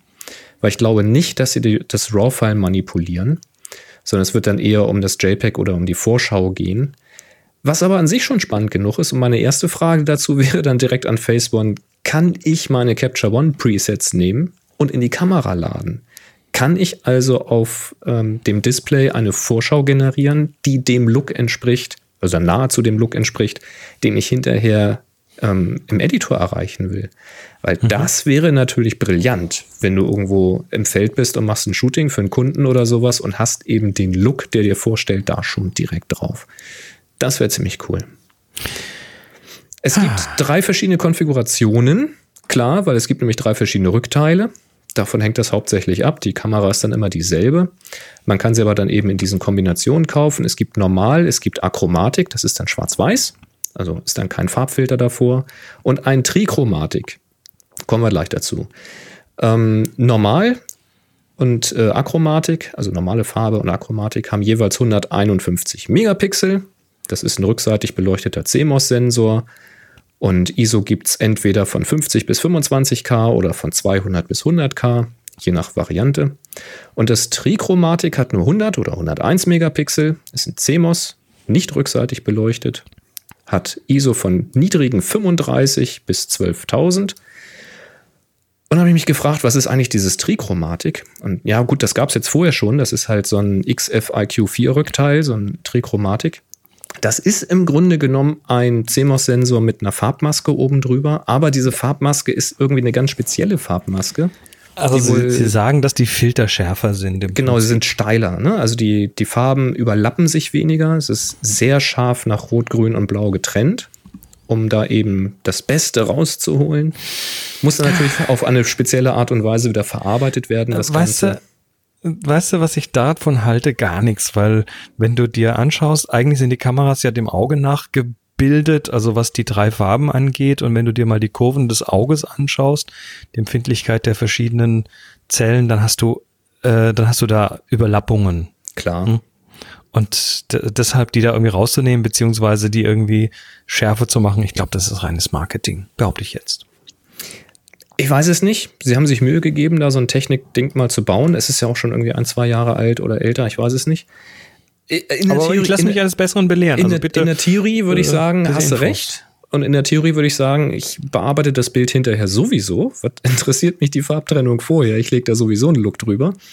Ähm, tatsächlich müsste man es aber, glaube ich, vergleichen. Also man müsste dieselbe Situation mal mit einem normalen und einem Trichromatik-Sensor machen, beides nach Phase One schmeißen und dann mal bearbeiten und gucken, was möglich ist. Dann wüsste man mehr. Falls jetzt jemand sowas haben sollte oder sich schon mal geliehen hat, ich weiß, es hören hier ein paar Leute zu, die auch äh, Studio-Shootings und sowas machen und sich auch mal Kameras dafür ausleihen. Ähm, weil solche teuren Kameras, in der Regel besitzt man die nicht, sondern man leiht die sich für einen Job. Wenn ihr so ein Trichromatik schon mal ausprobiert habt oder vielleicht sogar einen Vergleich habt oder hattet, lasst uns das gerne wissen. Also gerne auch als Audiokommentar. Einfach kurz mal was aufnehmen, zwei, drei Minuten maximal. Das Thema ist sicherlich ein bisschen komplexer. Und äh, dann an info at happyshooting.de schicken. Oder eben eine E-Mail an info at happyshooting.de. Würde mich ja dann doch mal interessieren. Jetzt ist natürlich die Frage, wir reden vom Mittelformat. Wie groß sind denn die Sensoren in diesem Ding? Da suchst du tatsächlich ein bisschen länger. Also ich habe auf der Webseite nur das Marketing-Sprech gefunden, dass sie von einem Full-Frame-Medium-Format reden. Im Gegensatz zum Crop-Medium-Format. Also auch im Mittelformat gibt es halt Vollformat und Crop. Und dann habe ich ein bisschen länger gesucht bei diesen äh, IQ4-Rückteilen. Ich weiß, wir hatten die schon mal vorgestellt vor längerer Zeit. Und es sind natürlich immer noch dieselben Rückteile. Und dann habe ich es auf CNET gefunden. Wir reden von 53,4. Also ich runde jetzt mal ab auf von 53 mal 40 Millimeter. Das ist noch ein bisschen kleiner als das analoge Mittelformat. Das finde ja natürlich ist es kleiner. Äh, Da reden wir von 56 Millimetern und zwar auf beiden Seiten. Und äh, ja, ich, ich finde es immer müßig, weil also die die die Informationen verstecken die schon aus dem Grund, weil die Leute natürlich mit dem großen Sensor andere Dinge tun können. Also wenn der wirklich die richtige Größe hätte. Jetzt ist aber traditionell das analoge Mittelformat immer schon kleiner gewesen. Der einzige, Das äh, der also das Digitale immer schon kleiner gewesen als das analoge Äquivalent. Ähm, bei Kleinbild geht das mittlerweile und es ist auch äh, von den Kosten her einigermaßen zu wuppen. Aber so große Sensoren zu machen, äh, ist halt wirklich teuer, richtig teuer. Hm. Das ist mit einer der Grund, Gründe, warum die so teuer sind. Ähm, aber es ist schade, weil du hast halt, was, was den ganzen Schärfentiefe-Verlauf und so weiter angeht, hast du halt mit der größeren Fläche ganz andere Möglichkeiten. Na klar. Wobei man jetzt sagen muss, auch bei den, ja, sagen wir mal rund 53 mal 40 Millimetern hast du auch schon deutlich anderen Look als mit einem Kleinbildformat. Richtig, das aber, ist schon größer. aber dann nimm mal so, ein, so eine Hasselblatt und mach damit Fotos Ja, für einen klar. Film. Also ne, eine Film-Hasselblatt. Ja, ja. Oder eine Film-Mamiya, die das kann. Und dann hast du, oder eine 6x7, also Monis Pentax 6.7. Ja, das ist einfach nochmal noch mal cremiger. Das ist nochmal eine ganz andere Baustelle. Na klar. Aber okay, es ist größer als Kleinbild. Das ist ja schon mal was. Ja. Ja, und das Besondere am XT-System soll jetzt eben die Kompaktheit sein. Also der Body ist wirklich sehr, sehr schmal. Und dann hängt es natürlich davon ab, was du an Kloppern, an Objektiven und Verschlüssen und sowas davor schneidest. Die müssen halt auch groß sein. Naja, klar. Aber du kannst äh, Mittelformat- und Großformat-Objektive dran schneiden. Also da sind sie flexibel. B- Mit entsprechenden Adaptern kriegst du alles dran, ja. Ne? Ja. Schnapper. Naja, und Preis, was hast du gesagt? 53.000?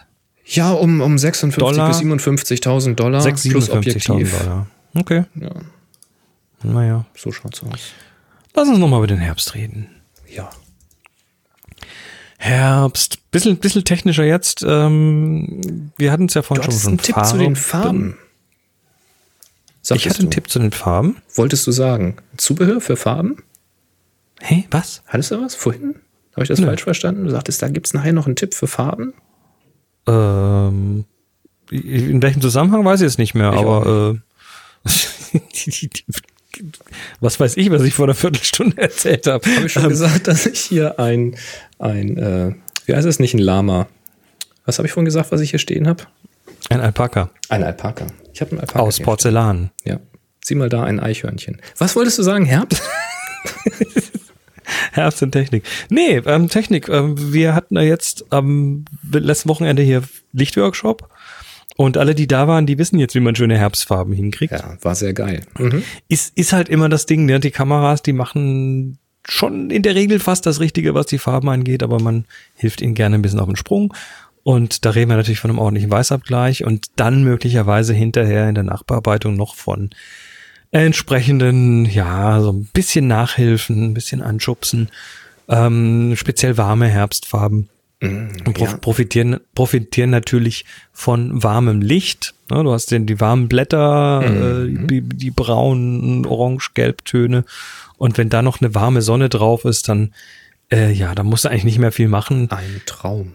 Sinnvoll ist es an der Stelle natürlich tatsächlich die, die, also einen passenden Weißabgleich schon an der Kamera einzustellen. Ne? Das ist aber immer so, die Lichtsituation und äh, zumindest der Preset des Weißabgleiches sollten zusammenpassen, damit dann die Farben auch richtig rauskommen. Also wenn die Sonne scheint, dann stellt man den halt auf Sonne. Wenn es wolkig ist, dann stellt man ihn halt auf wolkig und so weiter. Wobei, wenn ich jetzt so durch so eine, durch so eine herbstliche Allee laufe, ne?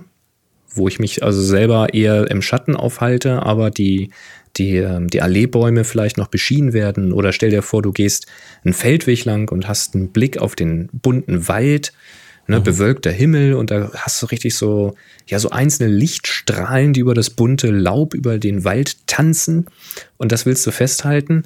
Da würde ich dann tatsächlich den Weißabgleich eher auf Schatten oder bewölkt stellen, was halt dafür sorgt, wärmer dass das, wird. das ganze Bild wird eher ins Warme gezogen. Naja, oder, und dann in der Nachbearbeitung, also RAW machen natürlich, und in der Nachbearbeitung dann vielleicht so ein bisschen in die Richtung ziehen, äh, wo es einem wohl ist. Aber das sind ja gerade die warmen Farben, die man rausziehen will. Ne? Richtig, aber vielleicht gar nicht mal global aufs ganze Bild. Also was ich da immer ganz interessant finde, ist vielleicht noch den, den Kontrast zwischen den kühleren und wärmeren Bereichen ein bisschen noch zu überziehen. Das heißt, du hast äh, im Vordergrund irgendwie einen schattigen, schattigen Wald oder sowas und der ist dann einfach aus der Natur der Dinge ein bisschen kühler von den Farben her. Und wenn wir jetzt uns mal genau diese Allee vorstellen und am Ende siehst du hinten dann irgendwie den bunten Wald und der ist dann entsprechend warm und knallig nicht übertreiben, aber äh, dann hast du plötzlich quasi fürs Auge so eine Rutsche gemacht, weil das möchte gerne auf diese knalligeren, warmen Sachen hin. Und äh, im Vordergrund hast du dann einen, ja, ich, ne, ich nenne es einen Weißabgleich-Kontrast im Prinzip. Und das machst du Und- wie? Aber das kannst du zum Beispiel ganz einfach in der Nachbearbeitung machen, indem du entweder Bereiche veränderst. Das kannst du heute mit fast jeder gängigen Software machen, dass du sagst, ich möchte gerne hier an dieser Stelle den Weißabgleich ein bisschen kühler machen. Also so Pinseln oder Verläufe oder sowas? drüber malen, Pinsel und so weiter, genau. Oder du nimmst sowas wie ein Split-Toning, also ähm, wo du Teiltonung. einfach Teiltonung, wo du einfach die, die äh, hellen Bereiche des Bildes getrennt farblich bearbeitest von den dunkleren Bereichen des Bildes. Jupp. Und auf die Weise kannst du dann auch die Schatten ein bisschen, äh, bisschen einbläuen und die helleren Sachen ein bisschen anwärmen. Da wäre übrigens mein äh, sehr technischer Tipp, wem in, also ich spreche jetzt erstmal von Lightroom, aber der Tipp geht dann halt in jeder Software, der, äh, ja doch eigentlich in jeder, die ich bisher gesehen habe, wem diese Teiltonung zu grob schlechtig ist. Ne? Also man kann da schöne Sachen mitmachen, aber oft mal, also du kannst nicht bestimmen, wie die Übergänge sind. Bei manchen Softwaren kannst du das, wie steil soll der Übergang sein, aber bei Lightroom kannst du das nicht. Wem Kannst du sagen, zu wo grob der ist, ne? Ne, genau, also wo der ist, das kannst du bestimmen, so ungefähr, aber so den, den Übergang dann zwischen dem Punkt, wo du gesagt hast, hier ist der Übergang zwischen Licht und Schatten, es gibt immer noch einen weichen Übergang. Wem das also zu grob ist, wer da, wenn er in die Schatten das Blau reinpumpt, immer noch zu viel Brillanz in, den, in dem bunten Herbstlaub verliert, dem empfehle ich mal, sich mit der Gradationskurve auseinanderzusetzen. Die muss nämlich nicht auf die Helligkeit gehen. Auf die Helligkeit geht sie, wenn ihr RGB parallel verschiebt. Das ist in der Regel dann ein grauer oder eine weiße Linie äh, in, in der Gradation, die ihr verschiebt. Sondern ihr könnt einen Farbkanal wählen. Und wenn ihr dann mal nur den blauen Farbkanal wählt, euch ein paar Fixpunkte auf dieser Kurve setzt, die geht ja so diagonal von links unten nach rechts oben, dann ist sie unverändert. Und dann setzt ihr euch mal so einen Fixpunkt, so ganz rechts oben, in der Mitte, ganz links unten und dann dazwischen nochmal, so Ankerpunkte, dass sich da nichts verschiebt. Und dann geht ihr mal nur in die Schattenbereiche und macht da so eine Beule ins Histogramm. Dann könnt ihr sehr präzise durch Verschieben dieser Ankerpunkte bestimmen, wo genau soll denn mehr Blau in den Schatten rein. Dann kriegt man das hin, was Chris da vorgeschlagen hat, was ein sehr guter Tipp ist. Farbkontraste. Ja. Ja, was haben wir sonst noch an? An dieser Stelle ist natürlich äh, vielleicht auch ganz, ganz sinnvoll, wenn man zum Beispiel mal mit, ich sag mal, du, du nimmst mal irgendjemanden mit und machst dann jetzt so eine Portrait-Session im Wald. Auch das ist so eine Geschichte, die wir ähm, so ein bisschen angerissen haben in der, im, im, im Workshop, im Lichtworkshop. Dann kannst du zum Beispiel auch mit Filtern arbeiten. Und zwar mit Farbfiltern, die, äh, wo du im Prinzip dann die ja, den Vordergrund einfärbst über einen Blitz durch einen entsprechenden Farbfilter und das dann mit dem entsprechenden Weißabgleich wieder rausrechnest, was dann einen großen Einfluss auf den Hintergrund hat. Also auf die Weise könntest du auch sagen, ich möchte den Vordergrund einigermaßen neutral halten, weil das ein Porträt ist und weil die Hauttöne wichtig sind. Aber der Hintergrund soll dann entsprechend wärmer werden. Du könntest also den Vordergrund leicht kühl machen und dann aber wieder anwärmen, damit der, dann kommt der wieder normal raus und im Hintergrund hast du entsprechend, ja, deine, deine Anwärmung. Ja, das sind so ein paar Tricks. Super Richtung. Tipp für Porträts so vor herbstlichem Hintergrund. Mhm. Auf jeden Fall. Ähm, ansonsten natürlich überhaupt Filter, auch vom, vom Objektiv. Ähm, da, ich meine, ich, sind ja heute nicht mehr wirklich nötig, aber so Herbstbilder mit so einem Tabakverlaufsfilter. Also Ja, du kennst den du's nicht Tabakfilter noch, ne? willst. Ja, kennst ich habe den noch. sowas. Mhm. Also äh, Tabakfilter, das ist das eigentlich kommt das aus den 70ern, da war das ziemlich in, dass man irgendwie Bilder dann zum Teil eingefärbt hat durch äh, ja Tabak macht dann so warm braun warme Töne. Das ist ein Grauverlauffilter, nur nicht grau, sondern eben Farbe. Braunverlauffilter ist Genau, das. Ich einen und der macht halt total warme Töne. Und äh, wenn man jetzt tatsächlich an dem Punkt ist, wo man sich sagt, ähm, ich mache das lieber vorne, dann muss ich am Ende des Prozesses in der Nachbearbeitung nicht mehr viel Zeit reinhauen. Also wer sich das zutraut, kann das natürlich gleich von vorne machen mit sowas. Ja, ja, klar. Ey, Retro so ist doch auch in. Ich meine, das ist 80er-Jahre-Style. Hallo? Und wenn du, wenn du so ein, so ein Filterhalter-Set hast, dann hat dieser Filterhalter in der Regel vorne mal mindestens zwei Slots. Und einer davon ist irgendwie ein, äh, ein, ein ND vielleicht und der andere könnte aber dann genauso ein Verlauf sein. Übrigens, wo du bei Filtern bist, ähm, Polfilter. Polfilter, Oh, sehr ja. schön. Ähm, weil wenn es jetzt gerade nicht bewölkt ist oder so, ja, und selbst wenn, äh, mal Polfilter drauf machen, damit nehmt ihr nämlich, ähm, wenn ihr den entsprechend dreht, die blaue Reflexion von dem bunten Herbstlaub und damit werden die Farben einfach intensiver, knackiger, leuchtender, gesättigter. Das ist sehr schön. Und ein Polfilter ist halt ein Effekt, den du in der Nachbearbeitung nicht hinkriegst, weil du einfach schon rein physikalisch bei der Aufnahme an ganz bestimmten Stellen die Blaufärbung rausnimmst. Und das ist äh, ja sehr hilfreich, wenn es satte Farben sein sollen. Und wenn euch das dann noch nicht leuchtend und knackig genug ist, dann würde ich empfehlen, in der Nachbearbeitung die Sättigung tatsächlich ein bisschen hochzuziehen. Aber nicht zwingend mit dem globalen Bildsättigungsregler, sondern tatsächlich auf einzelne Farbkanäle zu gehen. In den meisten RAW-Entwicklern gibt es eben für verschiedene Farbbereiche auch einen Sättigungsregler, diese HSL-Bereiche, Hue, Saturation und Light oder Luminanz. Und äh, bei S, also wie Sättigung, Saturation, da könnt ihr dann sagen, okay, pass mal auf, hier das Gelb, das Rot, so diesen Bereich, das will ich ein bisschen kräftiger haben, das Grün vielleicht eben genau nicht. Na, da muss man mal ein bisschen mit rumspielen an der Stelle. Nicht übertreiben. Oder übertreibt doch. Pff, Mach doch, was ihr wer hat denn wollt. Angst vor Farbe? Ich bitte dich, ja. Immer. Ja. Wir sprachen von Retro, immer, immer knacken lassen. An, So. Ansonsten technisch natürlich im Herbst, wenn es etwas düsterer wird und man vielleicht doch nicht die ISO auf 6400 oder höher ho hochdrehen möchte, ist natürlich sinnvoll, die Kamera mal irgendwie zu stabilisieren. Also das Stativ ist da auch für so einen Herbstspaziergang vielleicht ganz sinnvoll. gerade für diese, was ich vorhin vorgeschlagen hatte, mal Langzeitbelichtung, bewegtes, ähm, also Baumunschärfe durch Wind, solche Geschichten. Da hilft dann halt ein Stativ, das man ein bisschen länger stillhalten kann. Baumunschärfe durch Wind machst du aber im Stativ nicht weg. Nee, dass du sie reinkriegst. Ach so, willst, willst du reinkriegen? Genau, Ich dachte, das- du- dachte, was ist denn das für ein Nein, nein, Stativ, nein, was nein, da nein. mitschwingt? Ne, das war so diese Idee, dass eben die ganze Landschaft im Vordergrund, ne, alles was irgendwie statisch ist, dass du das schön scharf hast, deswegen das Stativ, aber dass du trotzdem irgendwie eine Zwanzigstel oder Zehntel belichtest, um diese Windbewegung halt äh, einzufangen. Oder wenn Ja, ich dann stelle mir so vor, wenn so ein, so ein Windhauch kommt und diese die bunten Blätter fliegen weg und du fängst die ein irgendwie so mit so einer Dreißigstel Sekunde, dass sie so Das kann schon cool sein, ja. Ah, super.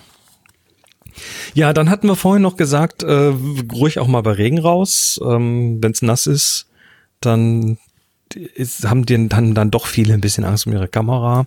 Wobei die Kameras deutlich weniger empfindlich sind, als, als man meistens meint. Aber trotzdem ist es vielleicht gar nicht schlecht, die, die sprichwörtliche Duschraube dabei zu haben. Also immer, immer noch, immer noch eines meiner Accessoires, die ich immer dabei habe, irgendwo unten, tief unten im Fotorucksack, habe ich eine Duschhaube, die ich mal irgendwo im Hotel mitgenommen habe oder so, ähm, weil die halt dann doch relativ effektiv die Kamera vor stärkerem Regen schützt. Ähm, Wenn es nur ein bisschen regnet, dann habe ich auch fast immer ein Mikrofasertuch in der Tasche. Also diese, ja, so 20, 25 Zentimeter Kantenlänge äh, für, für die Küche, die du so ein Dreierpack kaufen kannst, in bunt. Ähm, die sind einfach perfekt dafür da, um mal eben schnell die Kamera, wenn sie den Regen abbekommen hat, wieder trocken zu wischen, um mal eben vorne die Linse zu putzen, um mal eben irgendwie vielleicht auch das drüber zu legen, um ein Dach zu machen. Das äh, habe ich auch schon gesehen, wenn die Kamera auf dem Stativ ist. Und äh, so ein Mikrofasertuch ist nicht nur nett zur Kamera, sondern es ist auch unglaublich schnell wieder trocken, wenn es mal nass ist. Also das ist für mich immer so, äh, du, du siehst fast immer bei mir, wenn ich dann mal im Herbst unterwegs bin, in meiner Jacke so eine ausgebeulte Tasche und da ist dann irgendwie das Mikrofasertuch eingestopft und so. Ja, und wer jetzt auf irgendwelche Veranstaltungen fährt, um dann äh, Outdoor-Fotos zu machen, also sowas gibt's ja durchaus, wenn, also ich kenne es von äh, Turnieren oder sowas, die finden dann durchaus auch statt, wenn es regnet. Also vielleicht nicht unbedingt, wenn es stürmt, aber normaler Regen, das äh, schadet dann auch nicht. Und wenn man das aber schon weiß, dass es irgendwie nach Mistwetter aussieht, dann gibt's ja auch so richtig äh, professionellen Regenschutz, den man dann über Objektiv und Kamera stülpen kann, wo man dann von der Seite her äh, an die Kamera rankommt und zugreifen kann. Das heißt, wenn ihr vorher schon wisst, dass ihr irgendwie acht oder zehn oder zwölf Stunden draußen im Regen stehen werdet, dann kann sowas natürlich sinnvoll sein. Äh, dann müsst ihr da keine Angst um die Kamera haben, wenn ihr da mal ein bisschen länger rumsteht. Geht dann auch. Ja, und ansonsten Streulichtblende hilft auf jeden Fall. Also auch wenn man einfach so ein bisschen durch die Stadt spaziert und halt diese Reflexion und sowas fotografieren will, denkt an eure Streulichtblende. Bei Weitwinkel bringt es nicht ganz so viel, weil die halt entsprechend kurz sind. Aber ich sag mal so ab Brennweiten 50 Millimeter sind das schon ganz ordentliche Ringe, die um das Objektiv gehen. Und wenn der Wind jetzt nicht gerade von vorne kommt, dann schützt die eben das Objektiv davor, diese Regentropfen drauf zu kriegen die schaden jetzt zwar dem Objektiv nicht, aber die schaden eurem Bild. Weil ihr wollt natürlich irgendwie ein klares Bild haben und nicht irgendwie ein verschwommenes Bild mit den Regentropfen drauf. Und da reicht es tatsächlich oftmals, die Streulichtblende drauf zu schrauben. So simpel wie es klingt, aber die kann sich lohnen. Und wenn es die für euer Objektiv noch nicht gibt, dann kann es sich jetzt lohnen, für die Jahreszeit da mal zu schauen, ob es da nicht was gibt. Am besten irgendwas äh, aus dem Bereich Third Party, weil die Originalen sind meistens schweineteuer. Hm. Ja. Ja, was haben wir sonst noch?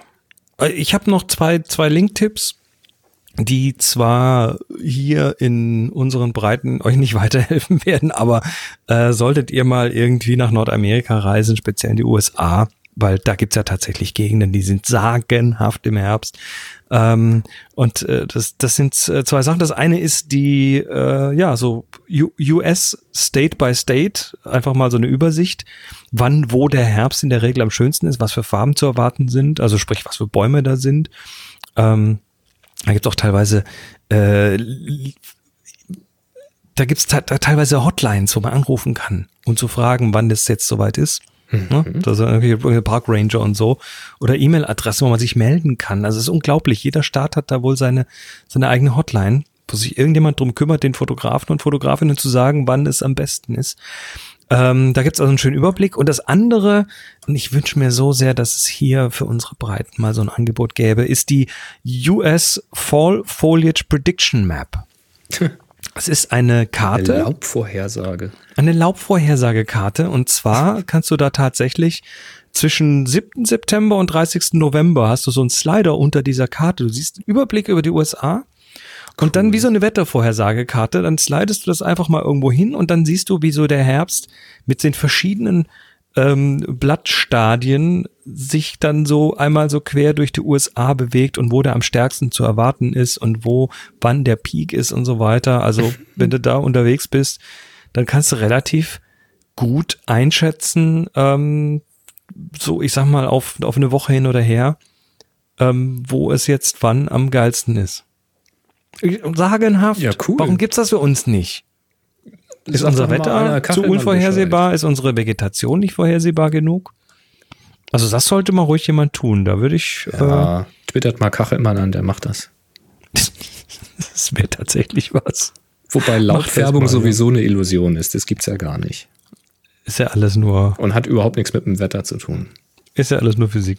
ähm, gut, lassen wir das Herbstthema mal hier äh, stehen. Ich bin gespannt auf eure Bilder. Und äh, kommen wir jetzt zu dem Sponsor, der uns das Ganze hier ermöglicht. Happy Shooting, der Fotopodcast. Werbung. Und das ist natürlich enjoyercamera.com und äh, die haben uns jetzt für, speziell für diese Specials, für diese äh, Jahreszeiten-Specials auch äh, mehrere Sachen hier noch zur Verfügung gestellt und das sind zum Beispiel, na, es, es, du hast vorhin Herbststürme genannt. Mhm. Wenn man jetzt irgendwie mit der Videokamera unterwegs ist und filmen möchte, dann hat man immer das Problem, dass ja, dass der Wind Ja, das reicht schon ein bisschen. Wind. Da Furchtbare Geräusche macht. Dafür. Ich kenne das Problem, ja. reicht auch Wind. Und es gibt ein Projekt, was speziell für kleinere Kameras, so Vlogger-Geschichten wunderbar funktioniert. Das ist der Micromuff. Micromuff Skinny ist ein kleines Stück Kunstpelz, was man sich auf so, eine, so, ein, so ein Mikrofonstitz an der Kamera draufkleben kann. Und schon hat man das Ganze im Griff. Ist also echt eine hübsche Geschichte. Und äh, Ähm, ich kann aus direkter Erfahrung, also wer das sehen möchte, ich habe ja auf YouTube gibt's ja noch den Vlog von mir. Einfach mal da nach Ensonic suchen oder so. Ähm, und da sind die ersten Folgen, da hört ihr das, wann immer ich draußen bin, dass das rumpelt und poltert. Und ich glaube dann bei der Folge, wo wir auf dem Dach unterwegs sind in Wien, bei den Wien-Folgen, da hatte ich die Dinger dann Stimmt. das erste Mal drauf oder kurz vorher noch, müsste mal gucken in den Folgen, weiß ich um die 50er rum oder so müsste das sein. Ähm, das sind tatsächlich nur solche, solche, ja, solche Flusen, solche Fussel, die irgendwie vor dieses Mikrofonloch an der Kamera geklebt werden. Man glaubt immer, das hilft ja gar nichts, das ist nur irgendwie Lug und Trug, aber das ist Magie. Also, das ist einfach, es ist einfach geil. Ich, ich als alter Soundmensch kenne das. Ja, ja. Das sieht lustig aus, aber es hilft tatsächlich. Das ist unglaublich. wei- Weiter. Weiter. Ähm, ich äh, hatte vorhin von Duschhauben geredet. Jetzt gibt's aber natürlich Möglichkeiten, wenn man irgendwo, sagen wir mal, die Kamera auf dem Stativ hat, irgendwo bei etwas äh, schlechterem Wetter etwas ausführlicher fotografieren möchte, dann ist das vielleicht sinnvoll, die Kamera tatsächlich mal in so eine entsprechende äh, Schutzhülle zu packen. Es gibt von Martin eine Regenschutzhülle, die nicht nur eine Regenschutzhülle ist, sondern das ist fast wie so eine Jacke, ne? Die ist gepolstert und äh, die macht deshalb nicht nur, dass die Kamera wenig Regen abkriegt, ist fast wie so ein Stück Jacke um die Kamera rum, sondern das ist auch gleichzeitig geräuschdämmend nach außen. Das heißt, wer zum Beispiel öfters mal in Theatern oder sonst wo fotografieren muss, der hat damit so ein, so ein Stück weit das, was man früher als Kamerablimp bezeichnet hat, diese, diese geräuschdämmenden Dinge hat man damit so ein bisschen weiter, äh, ja, weiter gedacht und das Ganze hat hinten noch einen, ein, ein Sichtfenster, durch das man nicht nur sieht, sondern auch bedienen kann. An der Seite so ein Eingriff für einen Arm, dass man die Kamera bedienen kann. Äh, ja, das ist wie, wie, wie gesagt, das sieht fast aus wie, wie eine, so eine, so eine Herbst-Winterjacke für die Kamera. Das ist ganz cool und kostet gerade mal 30 Euro. Dann haben wir von Novoflex das Quadroleg, ein Faltwanderstock. Das ist ein, ja, so ein, so ein Wanderstock, wie man ihn kennt. Äh, der ist tatsächlich faltbar, was ich interessant finde. Aber er hat obendrin auch noch versteckt ein Viertel Zoll Gewinde. Äh, damit kannst du den auch als Einbandstativ verwenden. Das ist praktisch. Und falls du das, das Triopod oder Quadropod von, äh, von Novoflex hast, dann kannst du das sogar als Stativbein da noch verwenden. Ja, und last but not least, äh, wenn man schon mal irgendwie draußen ist und vielleicht die Kamera tatsächlich ruhig stellen möchte, also sprich, äh, man hat kein Stativ dabei, dann bietet sich der gute alte Bohnensack an, die Beanbag. Das äh, hatten wir ja schon öfter hier und es gibt von Enjoy Your Camera ein Beanbag zum Selbstbefüllen. Das heißt, wenn du auf Reisen bist und eben nichts Schweres mitschleppen möchtest und so ein Ding wiegt halt noch mal ein bisschen was, äh, dann kann man äh, das Ding leer mitnehmen und kann sich's vor Ort füllen. Und da gibt's so, kauft man sich ein, eine Packung Bohnen oder äh, was, äh, was auch ganz gut funktioniert, ist so Kochbeutelreis, dann kann man den nämlich rausnehmen und hinterher noch essen. Ja, und zur Not Ja. geht das eben auch vor Ort einfach am Strand mit Sand oder solche Geschichten. Zum Beispiel. Also das ist auf jeden Fall cooles Ding und ja, das waren sie, die Artikel für diese Sendung, die Herbstartikel von enjoycamera.com. Schaut mal rein und solltet ihr was davon oder auch überhaupt was ganz anderes bei denen bestellen, dann bekommt ihr wie immer 5% auf jede Bestellung mit dem Gutschein Happy Shooting 2019 und wir sagen ganz herzlichen Dank. Ja, danke schön. Den Spazierstock finde ich ja tatsächlich interessant, ne? Ja, Spazierstock, Wanderstock, ne, der hat so eine Spitze, der hat oben einen ordentlichen Griff. Ganz witzig. Na gut. Na gut. Haben wir denn, äh, haben wir einen Termin? Haben wir. Ding, ding, ding, ding, ding. Den Terminkalender. Ding, ding, ding, ding, ding, ding. Wir haben sogar zwei Termine und zwar ist der erste von Carsten in Saarbrücken findet das Ganze statt am 8.11.2019. Airport by Night. Es ist ein Workshop und zwar bietet der Carsten den an. Ähm, da geht es äh, auf dem Flughafen, auf dem Flugfeld, Flughafen, Feuerwehr und in der Werft auf dem Flughafen unterwegs sein, eröffnet dem Fotografen neue Motive, gerade zur blauen Stunde und zur Nacht. Könnt ihr mal reinschauen. Dann von Arne noch in Hamburg. Steel, Wool und Light Painting Fun in Hamburg. Das gibt ein kostenfreies Light Painting Event im Herbst äh, am 25.10. Und äh, da geht's eben, ja, darum, auch im Dunkeln. Also Steel Wool klingt mir so nach Stahlwolle, die Das umgeschwungen wird und geile so. Motive. Ja. Das ist, das ist auch vor allem unglaublich spannend, das mal zu üben, wenn man das noch nie gemacht hat. Mhm. Weil da, da lernt man dann doch sehr viel auch über seine Kamera. Und Also schaut- und seine Ängste mit dem Feuer. Ne, man muss das nicht selber machen. Man kann ja andere schwingen lassen. Natürlich. Und immer ein Feuerlöscher dabei haben. Das waren die Termine für heute. Solltet ihr fotorelevante Termine haben, dann lasst sie uns wissen auf happyshooting.de slash Terminkalender. Herzlichen Dank. So, jetzt haben wir, Moment, Mo Moment, Moment, Moment. Ah. Na, na, na, na, na, na, na, ich, ich habe ja immer dieses Problem mit den, mit den Luftrüsseltröten, die tun ja nicht richtig. Und äh, da, ich mache ich mach hier mal zwei Packungen auf. Da kam nämlich dann so plötzlich aus dem Nichts ein, ein Päckchen, also so an und äh, das hat der Kai mir schicken lassen. Hast du auch sowas bekommen? Nein, habe ich nicht. Nicht? Also ich bin ja das, äh, ich bin ja das, der, der, mit den notorischen Problemen. Ich habe jetzt hier, äh, danke lieber Kai, 1, 2, 3, 4, 5, 6 Luftrüsseltröten. Ich muss mal eine, eine Test pusten. Moment. Ah, ist ein bisschen besser als ja Moment die Klingt zweite. auch nicht besser als meine. Ah, doch, der kommt schon ein bisschen mehr raus. Das sind hoch, das sind qualitativ hochwertige Luftrüsseltröten. Ja, doch, die auch. Die Hi-Fi-Luftrüsseltröte. Oh, die ist, die ist heiser. Die hat Asthma.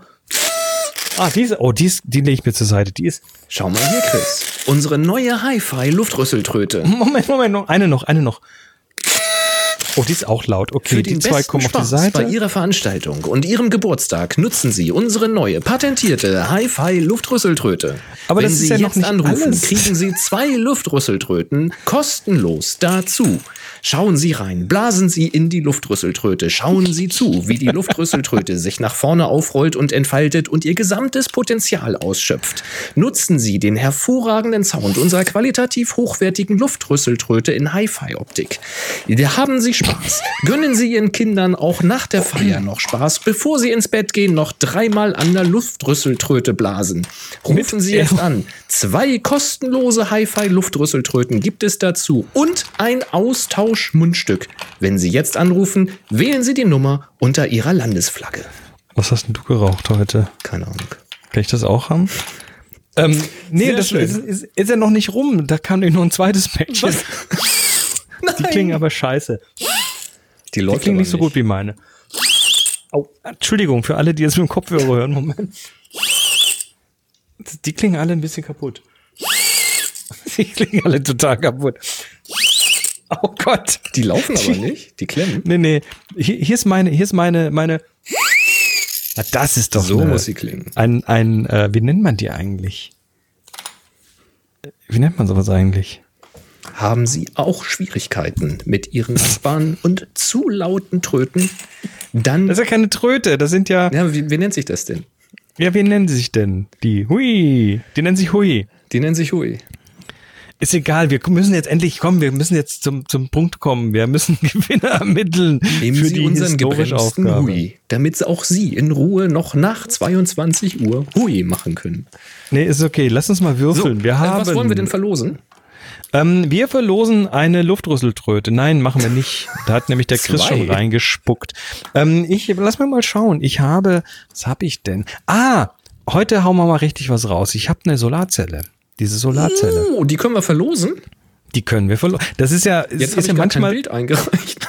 es ist ja manchmal so, dass, dass Enjoy Camera uns Sachen schickt, die sagen, naja, das ist so ein bisschen zu teuer, das äh, schickt uns das mal wieder. Aber äh, manchmal auch so, nö, das behalte das mal, verlust das mal.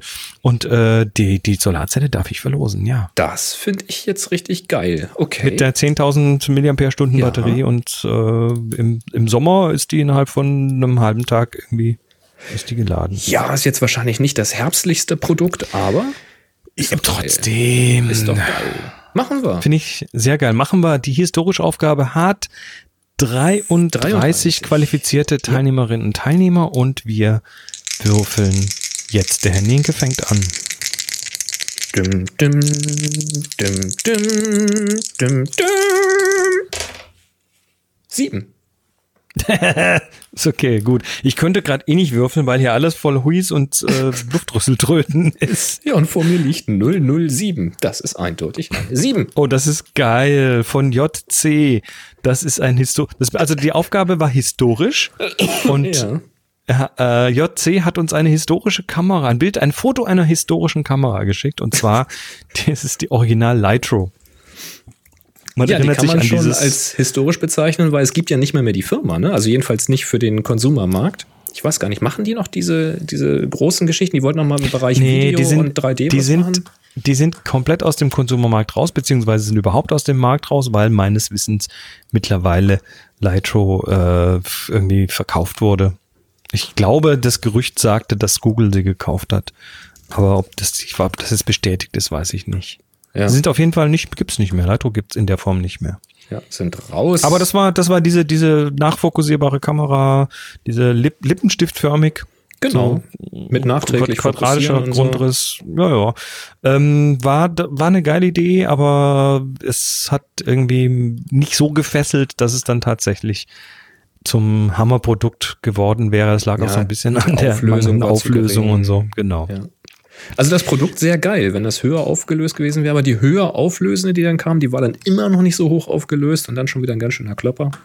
Naja. Also man kann das durchaus durchgehen lassen als historische Kamera. Da werden wir uns sowieso dran gewöhnen müssen, dass das, was wir als historisch bezeichnen, die Ja. nachfolgende Generation schon eher als Asbach bezeichnet oder als antik und äh, historische Dinge plötzlich reinkommen, die wir gar nicht so vermuten würden. Finde ich ganz witzig. Zum Bild her aber ähm, ist halt Produktshot, ne, kann man schon so sagen. Mir ist das Weiß vom Untergrund tatsächlich ein bisschen wenig weiß. Das ist sehr grau. Das dürfte, das passiert, wenn du, wenn du viele, wenn du einen großen Bereich des Bildes weiß hast und dann die Automatik belichten lässt, äh, dann passiert das, dass das ein bisschen grau rüberkommt. Äh, Lichtworkshop-Teilnehmerinnen und Teilnehmer wissen mehr. Hm. Also hier hätte ich mir tatsächlich gerne ein bisschen die Lichter angehoben. Dann wäre nämlich auch diese, diese schöne Lichtkante, die man äh, oben auf der Lightro sieht, die würde ein bisschen mehr herausstechen. Finde ich, das darf ruhig gerne ein bisschen glänzen, das Ganze. Auch vorne am Objektiv, das ist alles so ein bisschen gräulich, die Reflexion. Äh, das wünsche ich mir alles einen, einen Tacken heller. Also bestimmt so eine Blendenstufe gut drauf, vielleicht sogar mehr. Und äh, ja, aber ansonsten, ja, es gibt jetzt nicht viel her, ne? Es ist halt ein Foto von einer Lightro. Ja, ist halt ein Foto von der Lightro. Sehr schön trotzdem, dass Trotzdem du mitgemacht hast. genau. Und äh, wir, wir würfeln den Gewinner, deshalb darfst du das, äh, ja, diese Solarzelle bekommen. Und dafür schreibst du bitte eine Mail an chris at happyshooting.de. Schreibst da bitte nochmal Solarzelle mit rein, damit ich das dann auch weiß. Und vor allem deine Adresse, ganz wichtig. Ganz wichtig. Und dann geht das auf den Weg. Ich möchte ein Bild raussuchen, was zum Thema Herbst so ein bisschen passen möchte. Ja, klar. Und zwar ist das hier bei uns die Nummer 4 von User ah, Thomas Sagassa. Äh, Pingelturm im Sonnenuntergang. Er schreibt dazu, der historische Pingelturm, ein 15 Meter hoher Leuchtturm aus dem Jahre 1900. Außerdem im Hintergrund die Hermann Rudolf Meyer, ein Seenotrettungskreuzer der äh, 23,1 Meter Klasse, ist seit 1996 im Einsatz. Die Bearbeitung des Bildes hat mich einige Nerven gekostet. Vor dem Pingelturm hat sich eine Laterne geschlichen, die nur mit viel Geduld wieder verscheucht werden konnte. Was habe ich daraus gelernt? Vorher Laternenzaun aufstellen. also er hat offensichtlich retuschiert. Ähm, das hat er aber sehr gut gemacht. Ich stelle mal kurz den Link nicht. in den Slack. Äh, was mir nämlich an diesem Bild gefällt, sind tatsächlich die Farben. Und die sind hier tatsächlich auch sehr stark gesättigt. Der eine oder andere mag schon sagen, zu gesättigt. Also das knallt schon wirklich richtig. Wir sehen sehr stark links im Bild, im Schatten, diesen alten Leuchtturm, der so fast ein bisschen russisch anmuten möchte. Der sieht so ein bisschen aus wie diese Zwiebeltürme in die Länge gezogen. Und obendrauf dann so ein, so ein grünes äh, Leuchthäuschen. Wir haben im Vordergrund auch so im Schatten dunkles Grün, nämlich die Wiese. Und hinter dem Leuchtturm eben das Wasser mit dem Seenotrettungskreuzer. Ganz hinten noch so eine Silhouette, ne, Bäume, Gebäude, Windräder. Und ein sehr, sehr großer Teil, der obere Teil dieses Bildes, wird von dem dramatischen Wolkenhimmel in äh, Beschlag genommen, durch den die Sonne durch einzelne Lücken hindurch scheint und so ein volumetrisches Licht nach unten wirft. Und äh, das Ganze ist eben bei einer etwas späteren Sonne, und das wird hier auch noch bearbeitet sein, das geht so sehr ins, ins Gelb-Rötliche und gibt einen guten Kontrast eben zu dem Grün im Vordergrund. Und das Grün wiederum passt schön zu diesem Leuchthaus von dem Leuchtturm. Also das ist alles sehr harmonisch und sehr schön sind da auch noch diese zwei Menschen ganz rechts am Bild, die offenbar zueinander, äh, die Zuneigung zueinander zeigen. Ähm, ja, sehr schön idyllisch, sehr schön bearbeitet eine schöne Komposition, ist sehr ausgewogen, finde ich. Gefällt mir. Ja, aufgrund der vorgeschrittenen Stunde machen wir jetzt mal weiter. Und zwar, also erstmal nochmal allen Dankeschön und wie gesagt, äh, JC bitte E-Mail an chris.rpshooting.de und äh, wir kommen zur Auflösung des Geräuschrätsels.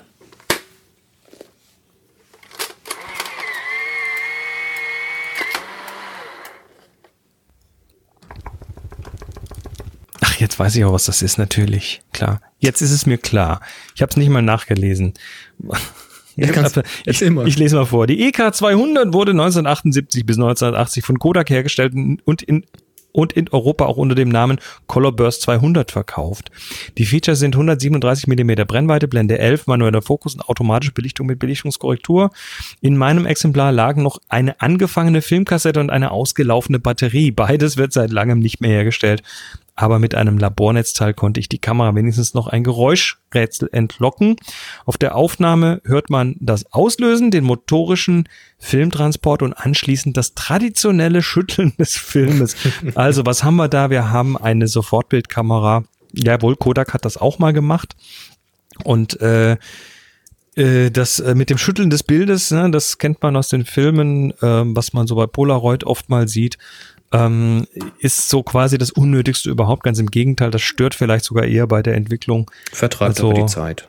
Vertreibt aber die Zeit, aber ähm, eigentlich, eigentlich ist es am sinnvollsten, wenn man auch mit, äh, ja, mit anderen Sofortbildern was macht, die rauszunehmen und die dann einfach, dann einfach zu warten und die nicht zu schütteln. Ja, oder man will einen schönen Effekt haben und wärmt sie oder kühlt sie, während entwickelt ja, wird. Also in den Kühlschrank das, werfen oder. Das ändert Kontraste genau. und so weiter, ja in die Jackentasche oder sogar ein Bügeleisen drauf. Ganz schwach eingestellt, bitte. Sehr schön. Dann sind wir am Ende angekommen. Wir sagen herzlichen Dank. Ihr seid alle toll. Nicht nur die, die ihr die Konserve hört, sondern vor allem auch die, die live zu hören, die hier mithelfen, die hier nebenher uns unterhalten, während wir uns beim Sendung machen langweilen. Also im Slack, ne? Da kriegen wir immer hier, also der, der Stream, der hier durchläuft, ist immer geil. Ist super. Äh, Finde ich so. Nein, wir langweilen uns natürlich nicht beim Sendung machen. Nicht, dass das uns jetzt noch irgendwie rumgedreht wird.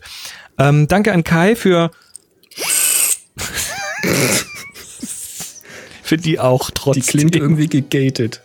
Die sind kaputt. Wir waren noch bei den ähm, 80er Jahren, da war die Snare Drum immer gegated. Nee, aber die Luftrüsseltröten klasse. Ne? Ich habe jetzt zwei Stück, die richtig gut funktionieren. Ah, zwei out of zwei out of acht, acht ist so schlimm, äh, so schlecht ja auch nicht. Also, vielen Dank, ihr seid alle klasse. Wir kommen in der Woche wieder. Bis dann, macht's gut. Tschüss. 3, 2, 1. Happy, Happy Shooting.